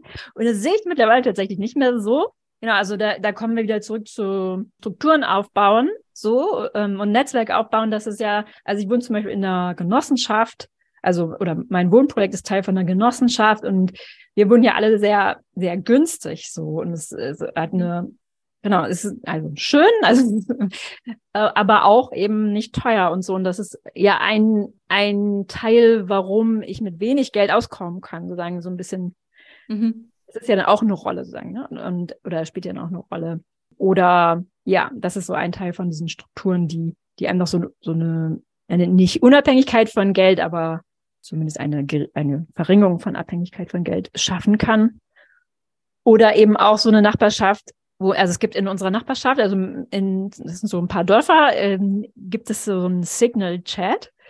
Und äh, wenn du da reinschreibst, ich brauche einen Betonmischer oder ich brauche ein Weihnachtsmannkostüm, dann kriegst du halt in einer halben Stunde drei Angebote dafür, dass dir das Leute ausleihen wollen. So, das würde ich auch als eine kleine alternative Struktur die, beschreiben, die die das Leben ohne Geld oder mit wenig Geld irgendwie mhm. erleichtert. Mhm. Und ich habe da tatsächlich auch mehr ja, es hat natürlich auch was mit einem, mit diesem ganzen Begriff, was habe ich für eine Theorie des Wandels? Mhm. Hat das ja irgendwie auch zu tun oder was, was müssen wir tun, um Gesellschaft zu verändern oder so, was sollten AktivistInnen tun oder so? Weil ich auch immer noch so eine ganz lange so dieses Ding hatte, oh, wir müssen eigentlich alles blockieren, alle müssen eigentlich alles blockieren und fossile Infrastruktur blockieren, so schnell wie es geht und äh, warum tun es denn nicht alle? Und war ich auch so ungeduldig. Also die habe ich immer noch, so die Ungeduld, aber mittlerweile sehe ich eben auch, dass es so diese langsame Formen braucht oder sehe das vielmehr so diese Strukturarbeit äh, im Hintergrund, so die das auch die, die Freiräume ermöglicht und so und bin dann auch nicht mehr ganz so traurig, wenn Leute aus also so aktionsorientierten Gruppen rausgehen, um Wohnprojekt zu gründen. Mhm. Ja, das finde ich ja auch nochmal den, den spannenden Punkt eigentlich, ob wir jetzt vielleicht dann auch nochmal ein bisschen mehr über die alternativen Formen sprechen, aber das zum Beispiel in der solidarischen Ökonomie, was ja so häufig schon nochmal so als gutes Gegenprojekt gesehen wird, ist halt auch die Realität, irgendjemand muss auch Lohn arbeiten, weil sonst funktioniert es nicht. Man kann keine solidarische Ökonomie machen und alle machen dann Fulltime-Aktivismus. dann haben, haben wir das finanzielle Problem auch nicht gelöst. Ja, aber mich würde tatsächlich nochmal interessieren, würdet ihr sagen, man könnte ja jetzt sagen, okay, wir machen einfach alle so weiter wie bisher. Wir haben jetzt mal so ein bisschen über die Modelle gesprochen und man muss einfach irgendwann eine Entscheidung für sich treffen. Oder sollten wir schon nochmal stärker an so eine Richtung denken von, wie schaffen wir es eigentlich flächendeckender, solidarische Gruppen aufzubauen? Oder Jessin, du hattest es eben schon angesprochen, auch eigentlich größere Solidarsysteme, die vielleicht gar nicht mehr darauf beruhen, dass man alle einzelnen Personen auch persönlich kennen muss. Aber wir können ja nicht erst den Kapitalismus abschaffen, um dann eine Lösung zu haben. Wie seht ihr das? Jessin, magst du anfangen? Ja, ich würde sagen, idealerweise gibt's schon ein Alternativsystem, wenn die Revolution stattfindet. damit man irgendwie weich fällt. und dann nicht erst nochmal alles irgendwie organisieren muss. Aber Scherz beiseite, ich weiß halt überhaupt nicht, wer sowas organisieren soll und wie das aussehen soll. Ich denke an so Feuerkassen wie die ersten Versicherungen, die sich quasi zusammengeschlossen haben in irgendwelchen Gilden oder wo sie waren und sich zugesichert haben, dass sie sich gegenseitig ihre Häuser aufbauen, wenn sie abfackeln. Deswegen, ich glaube, es braucht so ein Hybrid aus irgendwie persönlichen Beziehungen und vielleicht ein bisschen größer gedacht. Finde ich mega die spannende, ich finde es mega die spannende Parallele, auch nochmal so historisch zu gucken, wie hat es eigentlich angefangen und auch zu gucken, wie haben sich denn eigentlich Leute auch in der Vergangenheit zueinander verpflichtet. Und so, das muss ja gar nicht immer auf ganz konkreter, wir geben uns gegenseitig 200 Euro Basis sein oder so, sonst können ja auch so andere Leistungen sein. Und das finde ich irgendwie tatsächlich voll spannend, sich das historisch auch nochmal anzugucken.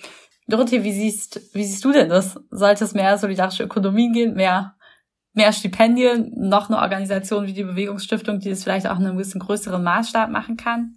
Ja, ja, ich finde es schon ein tolles Modell, muss ich sagen, diese Umverteilung. Ist ja eigentlich auch eine Art von Umverteilung, dieses mhm. Modell, dieses Bewegungsarbeitsmodell oder solidarische Ökonomie tatsächlich.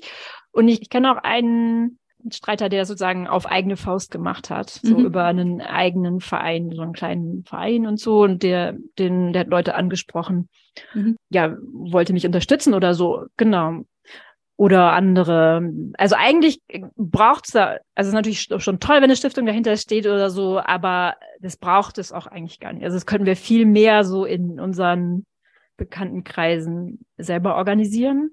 Und das fände ich auch spannend, da in die Richtung weiterzudenken. Genau.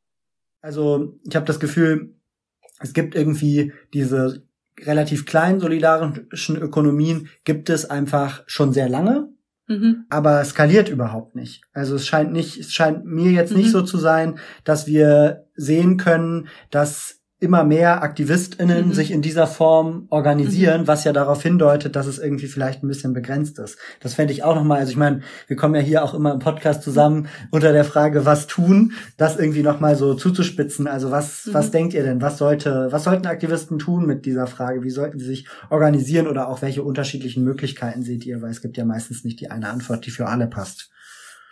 Vielleicht will ich so ein bisschen wegkommen von diesem, wie finanzieren wir unsere politische Arbeit hin zu, wie können wir unser Arbeit umorganisieren so. Also mhm. ist ja gerade so im Gespräch diese Vier-Tageswoche und da gibt es ja auch so Experiment, also Versuche in verschiedenen Ländern, dass das so ganz gut funktioniert. Ich finde vier Tage Arbeit immer noch viel zu viel, also vier, vier Tage Lohn zu arbeiten immer noch viel zu viel. Aber so, also so ein Trend, dass wir einfach, dass die Lohnarbeit also für alle total reduziert wird und alle eben mehr Zeit haben für Beziehungen, Kunst, ähm, Haushalt, Reparieren und so diesen ganzen mhm. Kram und eben auch für Teilhabe und für eine Gestaltung, also Gestaltungsmöglichkeiten in der Gesellschaft. So, das finde ich tatsächlich nicht nur was, was auf so, so Leute in der Bewegung irgendwie mhm. reduziert werden sollte. Ich glaube, das geht ja auch so ein bisschen auf die Was-Tun-Frage hin, die wir zum Ende irgendwie stellen meistens. So, wie kriegen wir es hin? Ich habe das Gefühl, wir haben über echt viele Themen gesprochen. Also wir haben über Wertschätzung, wir haben über Langfristigkeit im Aktivismus, über Abhängigkeiten, auch die man über einen Job eingeht, sowohl in sozialen Netzwerken als auch äh, möglicherweise Geldgebern gegenüber. Ähm, wir haben über auch Mitbestimmung und Freiheit und Hierarchien sind irgendwie aufgetaucht. Auch wie weit kann man sich irgendwie von gesellschaftlichen Normen verabschieden oder wie weit will man die halt auch weiterhin mitgehen? Wie weit will man sich vielleicht auch be als Bewegung tatsächlich von so dem Alltag der, des Rest der Gesellschaft verabschieden? Oder sich, wie weit will man sich davon wegbewegen? Jetzt ganz am Ende diese Was-tun-Frage zu stellen, ist irgendwie total schwierig. Und trotzdem würde ich es gerne versuchen. Also wenn wir versuchen, den den Weg so ein bisschen nach vorne zu gehen, wie wir es irgendwie alle ein bisschen besser hinkriegen, das auch diese verschiedenen Bereiche irgendwie miteinander zu vereinbaren auf eine Art und Weise, die uns nicht total fertig macht und dann sozusagen, wo wir am Ende irgendwie total erschöpft sind oder gehen oder das irgendwie ungerecht wird. Ja, was würdet ihr denn, was würdest du sagen, Jestin? Nachdem ich jetzt auch gerade während des Gesprächs nochmal eine Runde drüber nachgedacht habe, mir kommt immer der Gedanke von so einem Grundeinkommen. Ich habe Kritik an dem Begriff bedingungsloses Grundeinkommen, weil es staatlich organisiert ist zum Beispiel und so, aber allein ein System zu haben, was Leute davon befreit, irgendwelche bescheuerten Jobs anzunehmen, die sie doch kaum ernähren können, ja, das wäre schon richtig cool. Und die Frage ist dann noch, wie das, wie das organisiert ist. Und dann wären Leute in der Lage, wenn so das grundsätzliche Überleben sozusagen gesichert ist, ihre die Abhängigkeiten, in die sie sich begeben wollen, sich frei zu wählen. Also in Kollektiven oder so, wo sie dann noch Arbeit reinstecken oder Politgruppen oder so. Das wäre am ehesten, glaube ich, so ein System, wie ich es mir vorstellen könnte, dass Leute grundsätzlich erstmal Geld haben, um zu überleben. Und die Frage ist, wie das finanziert würde. Ob das dann doch kleinere Kontexte sind, wo ein bisschen wie so eine solidarische Ökonomie in groß oder kommunal oder ich weiß es nicht. Also ich finde jedenfalls diesen Punkt Skalierbarkeit, das ist ein, ein gutes Kriterium ich finde es schon wichtig, dass es ein skalierbarer ist. Und der andere Punkt ist Langfristigkeit. Und deshalb finde ich, ist es auf Ebene von Politgruppen vielleicht auch oft, ist die Frage nicht richtig aufgehoben. Das habe ich eben schon mal gesagt, weil es eben diese Gruppen überfrachtet und einen Anspruch von Lebenslänge nicht da reinbringt, den sie wahrscheinlich nicht einlösen können. Dorothee, wie geht's dir damit? Ja, vielleicht braucht es also wirklich genau, wie, wie können wir ein Grundeinkommen also wirklich selbst organisiert hinkommen. Also vielleicht ist es dann doch, wie Valentin eben meinte, so irgendwie, es braucht mal so eine Fördermenge so für eine Personengruppe, so in die dann kollektiv zusammenarbeitet und alle kriegen das gleiche oder, oder alle, oder alle kriegen bedürfnisorientiert, also was sie brauchen oder so. Ja, also eigentlich, genau, wenn wir drüber reden, merke ich, es ist einfach nur so ein, ein skalierbares Modell, sehe ich irgendwie gerade nicht, außer, außer wirklich dieses, ähm, sich mit möglichst wenig Lohnarbeit so ein Standbein zu machen sozusagen, mhm. dass es die Zeit lässt. Gerade so in der, in der Gesellschaft, die wir haben, und dann so Lücken auszugleichen mit gegenseitiger Unterstützung. Mhm. Ich glaube, ich finde es voll gut, so seine Vision in die Zukunft zu haben und finde es auch wirklich spannend, da weiterzudenken. Und auf der anderen Seite auch im Moment so die Diversität der verschiedenen Modelle ja auch gut, weil alle haben, ich finde, es ist auch in der Diskussion ganz gut rausgekommen, alle haben positive und negative Punkte sowohl für die Leute selbst als auch für die Bewegung. Und es müssen am Ende die Leute schon auch selber gucken, was für sie funktioniert. Man merkt auch, es gibt keins davon, was nur total toll ist für beide mhm. Seiten, weder für die Bewegung noch für die Leute selber. Ja, ich finde auch nochmal interessant, dass wir letztendlich auch jetzt am Ende bei einer Podcast-Folge, wo es irgendwie um unterschiedliche Finanzierungsmodelle von Aktivismus oder Verhältnislohnarbeit-Aktivismus, langfristig aktiv bleiben und so, ging irgendwie auch nochmal auf diese Zeitpolitik-Frage kommen. Mhm. Ne? Am Ende ist eben, also hängt es halt irgendwie, es gibt ja, es gibt ja immer mal wieder so den, den, ich glaube, ich glaube, das habe ich mal gehört von Sven Giegold bei einer Rede, wo er irgendwie, da meinte er so, ja, Sozialismus ist ja eine ganz gute Idee, aber es hat schon vielen den Feierabend versaut, wenn man dann ständig irgendwie in irgendwelchen Gruppen hängt und Ewigkeiten diskutiert. Und hat das natürlich auch so ein bisschen als Spaß gesagt. Aber ich finde irgendwie, man könnte da den Vorwurf ja genauso gut auch umdrehen und sagen, ey, wir verbringen alle, oder nicht alle, aber super viele Leute verbringen irgendwie acht Stunden am Tag damit, Lohnarbeit zu machen. Und natürlich bleibt dann irgendwie viel zu wenig Zeit für eine aktive Gestaltung unserer Gesellschaft und auch im bürgerlichen Framing einfach für eine aktive Demokratie. Mhm. Ne?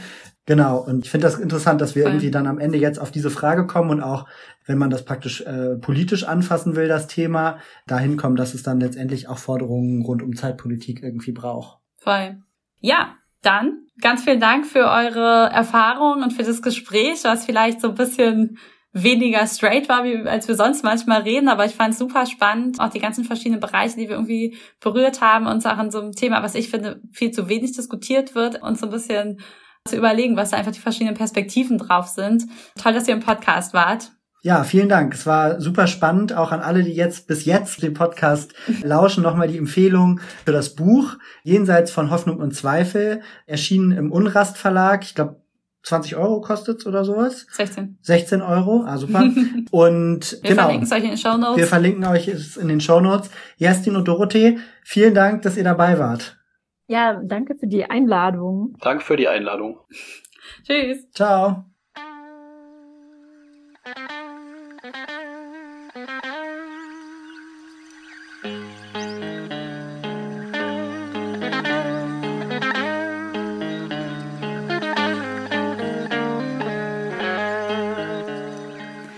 Da sind wir wieder. Und wie immer sammeln wir so ein bisschen die losen Enden des Interviews ein und besprechen einfach nochmal so ein bisschen nach, was wir vielleicht mitnehmen können, auch für verschiedene Bewegungen und langfristig. Valentin, was ist denn jetzt erstmal bei dir so an der Oberfläche vielleicht noch hängen geblieben? Ja, also ich würde eigentlich für mich teilt es sich so ein bisschen in zwei Aspekte. Einerseits gibt es so dieses Thema von individuellen Entscheidungen. Ne? Mhm. Welches Lebensmodell will ich für mich? Was denke ich, wie viel Kohle brauche ich, um mhm. einen Lebensstil zu haben, der irgendwie zu mir passt und den ich mir wünsche. Und da gibt es praktisch so ein bisschen so Wege, die man einschlagen kann und die manchmal dann auch ab einem bestimmten Zeitpunkt vielleicht auch einfach so ein bisschen vorgezeichnet sind mhm. und wo man nicht problemlos wieder switchen kann.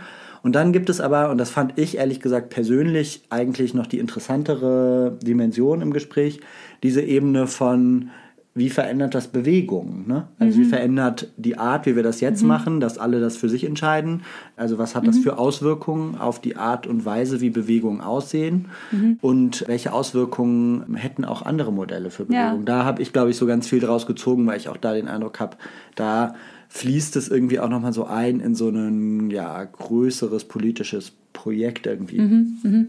Ja, total. Also weil ich finde, man merkt auch so, alle Modelle haben halt eine Auswirkung und die sind immer, es gibt immer irgendwas Positives dabei und auch was Schwieriges dabei. Also ich finde zum Beispiel, das ist ja auch an der Frage von Leute, die in NGOs arbeiten, zum Beispiel voll klar geworden, dass man einerseits, das ein krasser Vorteil für Bewegungen ist, dass es diese Leute gibt, weil man einfach die Leute viele Informationen reintragen, zum Teil auch dichter an politischen Prozessen drin sind, Daten mitkriegen, auch nochmal eher flexibel in ihrer Arbeitszeit noch irgendwas mit unterbringen können oder äh, zumindest ihre Arbeitszeit so flexibel gestalten können, dass sie auch an Calls weiter teilnehmen können in der Bewegung und so und dass das alles total gut ist, dass sie natürlich auch ein bisschen näher nochmal an anderen Finanzierungsquellen sitzen und dass das der Bewegung total viel bringt, auch immer wieder. Und dass es natürlich trotzdem auch, wie Dorothee gesagt hat, auch die Schwierigkeit gibt, was ist dann eigentlich, wenn einzelne Leute einen Informationsvorsprung haben, wenn manche Leute halt dann sozusagen mehr Zeit haben, auch in ihrer Lohnarbeitszeit Aktivismus zu machen als andere Leute, wie wirkt sich das auf Bewegungen aus und so. Und ich fand, das war so ein gutes Beispiel dafür, aber das gibt es de facto in allen Modellen, diese Fragen. Das ist ja für BewegungsarbeiterInnen, gerade in der Zeitfrage, ist das ja ganz genauso, wenn nicht sogar noch stärker. Ja. Auf jeden Fall, ich fand auch so eine Klammer war tatsächlich so das Stichwort Abhängigkeit. Ja. Und da eben auch zu erkennen, egal welches Modell man hat, es gibt immer über dieses Thema Geld bestimmte Abhängigkeiten. Ja. Das kann sein, wenn du jetzt deinen Aktivismus zum Beispiel übers Jobcenter querfinanzierst, dann äh, heißt das halt, du bist vom Jobcenter abhängig und von deiner Sachbearbeiterin. Mhm. Wenn du äh, das über die NGO finanzierst, wie du gerade gesagt hast, dann bist du von deinem Chef abhängig wenn du es über irgendwelche, du gründest eine NGO und baust praktisch deine eigene Mhm. Struktur auf, dann bist du von deinen Geldgebern abhängig. Wenn wir unseren Podcast über die Community quer finanzieren, dann sind wir von unseren HörerInnen abhängig. und wenn du irgendwie eine solidarische Ökonomie aufbaust, dann bist du von deinen GenossInnen abhängig. Voll, voll. Das finde ich auch irgendwie, das finde ich auch richtig interessant, sich da auch zu überlegen, ne, welche Sicherheit gibt es auch in welchen Abhängigkeiten. Also weil natürlich ist schon ein Arbeitsvertrag, der vielleicht auch unbefristet ist, eine andere Sicherheit als ein Solidarmodell. Auf der anderen Seite könnte man auch sagen, Solidarmodell, wo ich sozusagen persönlich mit den Leuten verbunden bin äh, und Freundschaften dranhängen, ist vielleicht dann auch wieder eine größere Sicherheit sogar. Also das ist, glaube ich, halt, ne, kann man aus verschiedenen Perspektiven betrachten. Aber erstmal anzuerkennen, es gibt über diese Abhängigkeit und man muss so ein bisschen bei der Wahl auch des Finanzierungsmodells ist eine grundlegende Frage, in welche Abhängigkeiten will ich mich begeben und wie viel Geld brauche ich, das hast du eben auch schon angesprochen, und welcher der Wege ermöglicht mir so viel Geld, wie ich brauche. Das habe ich so ein, das Gefühl, sind so zwei ziemlich zentrale Fragen, die man da so für sich selber so ein bisschen klären muss. Mhm.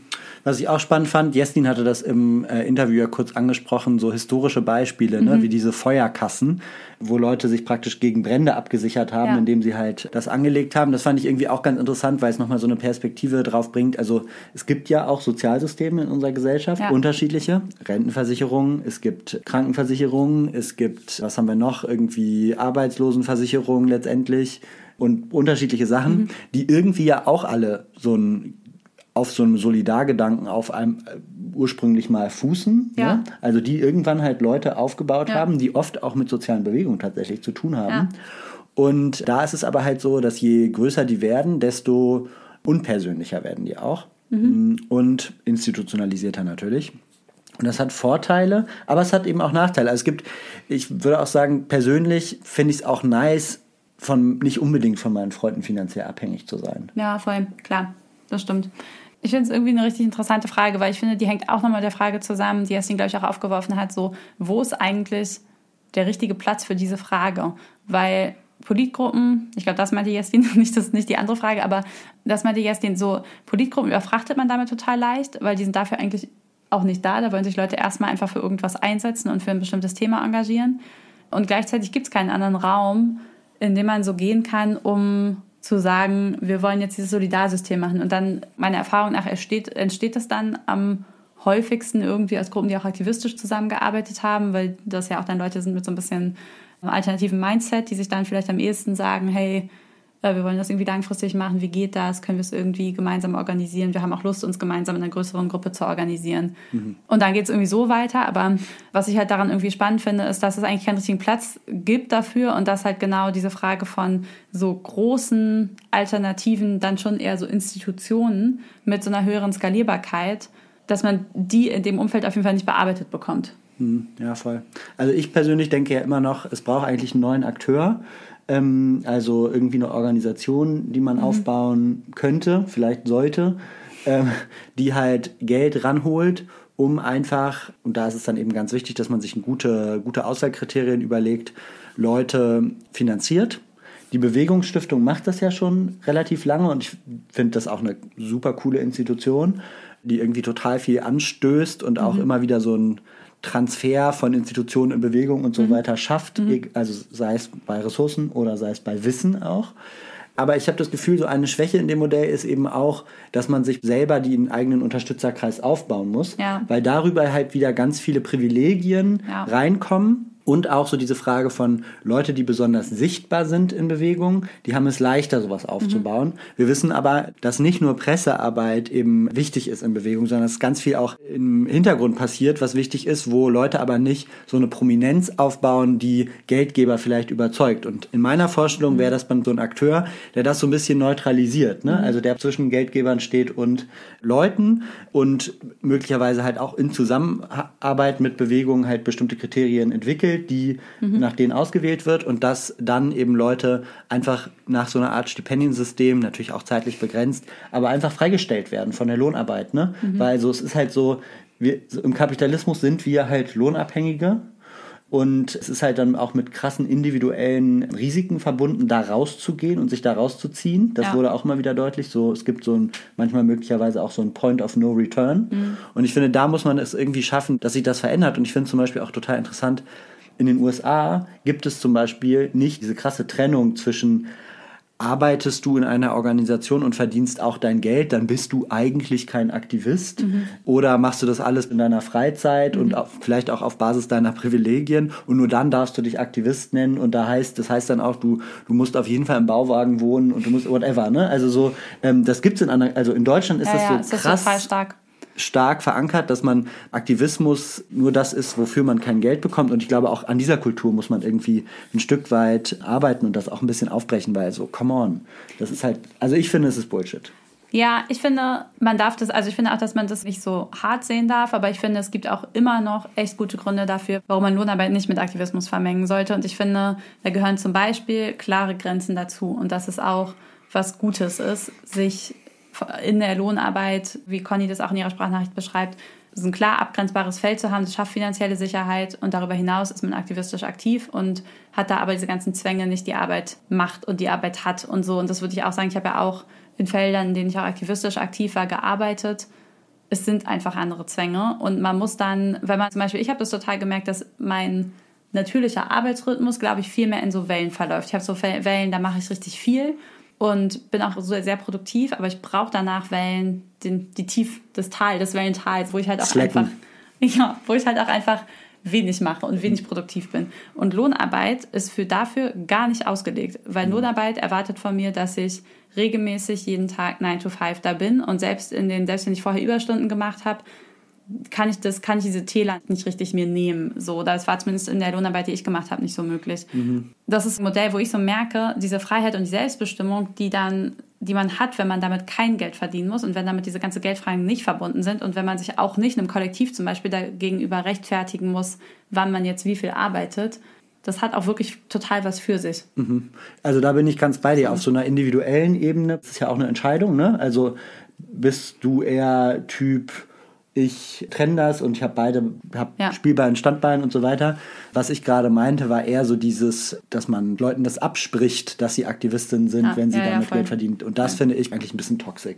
Und ich finde vor allem, das ist auch in dem Gespräch super gut rausgekommen, eben so dieses, welche Ungleichheiten werden halt reproduziert, indem Geldfragen halt so unsichtbar gemacht werden. Also auf eine Art ist es halt auch ein total bürgerlicher Diskurs, immer zu sagen so, ja, also spielt nee, Geld spielt keine Rolle, was halt dazu führt, dass Bewegungen so aussehen, wie sie aussehen. Ne? Also ja, dass ja, es halt total. so super schwer ist, eine armutsbetroffenen Bewegung schlagkräftig aufzubauen, dass migrantisierte Menschen so unterrepräsentiert sind, dass Leute irgendwie aus einem bildungsbürgerlichen Milieu so krass überrepräsentiert ja. sind und so weiter. Und all das hängt halt mit dieser Finanzierungsfrage ja, zusammen. So. Total, total.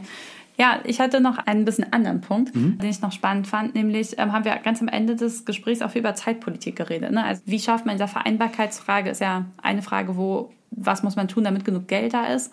Und die zweite Frage ist dann aber auch, wie schafft man es, diese verschiedenen Bereiche, auch Lohnarbeit, wenn man dann möglicherweise noch Familie hat, das, Freunde und Aktivismus irgendwie zeitlich zu vereinbaren.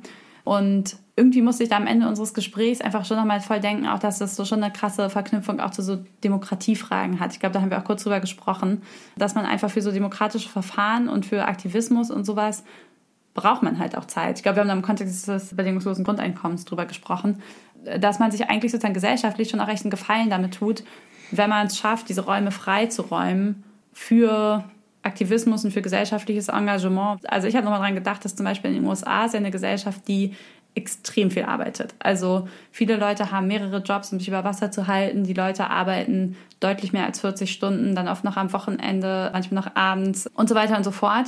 Und ich habe mich schon mal gefragt, ob das eigentlich ein Zufall ist, dass das auch so eine populistische das einen populistischen Turn genommen hat, weil natürlich ist es, wenn man wenig Zeit hat, aber irgendwie politisch aktiv sein will, viel einfacher zu sagen, hier komm, ich nehme das, ich nehme den politischen Shortcut hin zu äh, Antworten, die sehr einfach wirken oder die Dinge einfacher erklären, als sie eigentlich sind oder die Leute halt in polarisierende Richtungen treiben, mhm. weil das Leute nochmal emotional auch einfängt in einem Moment, wo die eigentlich vielleicht schon total fertig sind, weil ihr Leben so anstrengend ist. Mhm. Ja, da habe ich irgendwie nochmal, irgendwie musste ich nochmal drüber nachdenken und es geht jetzt vielleicht dann eher so ein bisschen auch in die Richtung von dem, was du jetzt eben gesagt hast, dass es irgendwie auch gut ist, dass man entweder Jobs haben muss, die so gut bezahlt sind, dass man so wenig arbeiten muss, dass man Zeit hat, Aktivismus zu machen, oder dass man vielleicht es auch gut ist, wenn man für einen Teil von Aktivismus bezahlt wird, damit irgendwie diese Vereinbarkeit hergestellt werden kann und man irgendwie aber auch genug Zeit hat, sich mit einem komplexen Gemeinwesen, einer komplexen Gesellschaft auseinanderzusetzen, weil es ist einfach so, die Gesellschaft ist komplex und sie wird immer komplexer. Und ich glaube, wenn man nicht in diese Populismusfalle tappen will, braucht man Zeit dafür, mhm. sich da einzubringen. Und das muss man irgendwie berücksichtigen in der Frage von Finanzierung, Lohnarbeit und so weiter. Ja, ich finde es auch, also ein wichtiger Aspekt, der so ein bisschen in die ähnliche Richtung geht, ist ja auch so, je mehr Lohnarbeit zum Beispiel ausufert gesellschaftlich, also je entgrenzter Arbeit auch wird und so, das sind ja alles Trends, die man beobachten kann, mhm. desto äh, schwieriger wird es aber auch, sich demokratisch im aktivistischen Bereich zu organisieren, mhm. weil dann weniger Zeit ist und dadurch mhm, hängt dann da auch total. so, genau, deswegen gibt's über diese Frage von Finanzierung von Aktivismus auf eine Art auch, könnte man halt sagen, so eine größere demokratiepolitische Frage dran, mhm. weil alle immer ja sagen, so ja, das ist so hm, zum Beispiel Konsensverfahren, das ist alles so aufwendig und braucht so viel Zeit und so weiter. Ja. Und da ist natürlich total relevant von, wie viel Zeit steht denn überhaupt zur Verfügung ja. für Demokratie und de facto, das war auch bei dem, was, was Dorothee im Podcast gesagt hat, irgendwie klang das schon mal so an, de facto haben wir halt gerade nur ganz kurze und sehr stark beschränkte Momente von Demokratie mhm. gesellschaftlich, ne? Ja. Beim Wählen, vielleicht irgendwie auf eine Art beim irgendwie diskutieren mit Freunden und einmal die Woche im Plenum, mhm. wenn man ein Plenum hat. Die meisten Leute haben es nicht. Ja. Und Familie ist nicht, ist in den meisten Fällen nicht demokratisch organisiert. nee. Das ist eine Sphäre, in der viele Leute viel Zeit verbringen. Dann Lohnarbeit ist super hierarchisch in den meisten Fällen organisiert. Ja. Wohnverhältnisse sind nicht demokratisch organisiert. Also, ne? Ja. Und da geht es eben, glaube ich, auch darum, über diese Frage auch auf eine Art größere demokratiepolitische Fragen mhm. zu stellen und zu verhandeln. Ja, dann. Nochmal die Bitte, klickt auf den Link, supportet uns finanziell. Ich glaube, es gab noch nie eine Folge, bei der das so easy ist, immer wieder diesen Finanzierungscall zu machen, wie bei dieser, weil es geht nun mal um Finanzierung. Nee, aber Spaß beiseite, das wäre wirklich nice. Und wir hoffen, euch hat die Folge gefallen und ihr schaltet wieder ein, wenn es wieder heißt. Was tun? Ciao. Tschüss.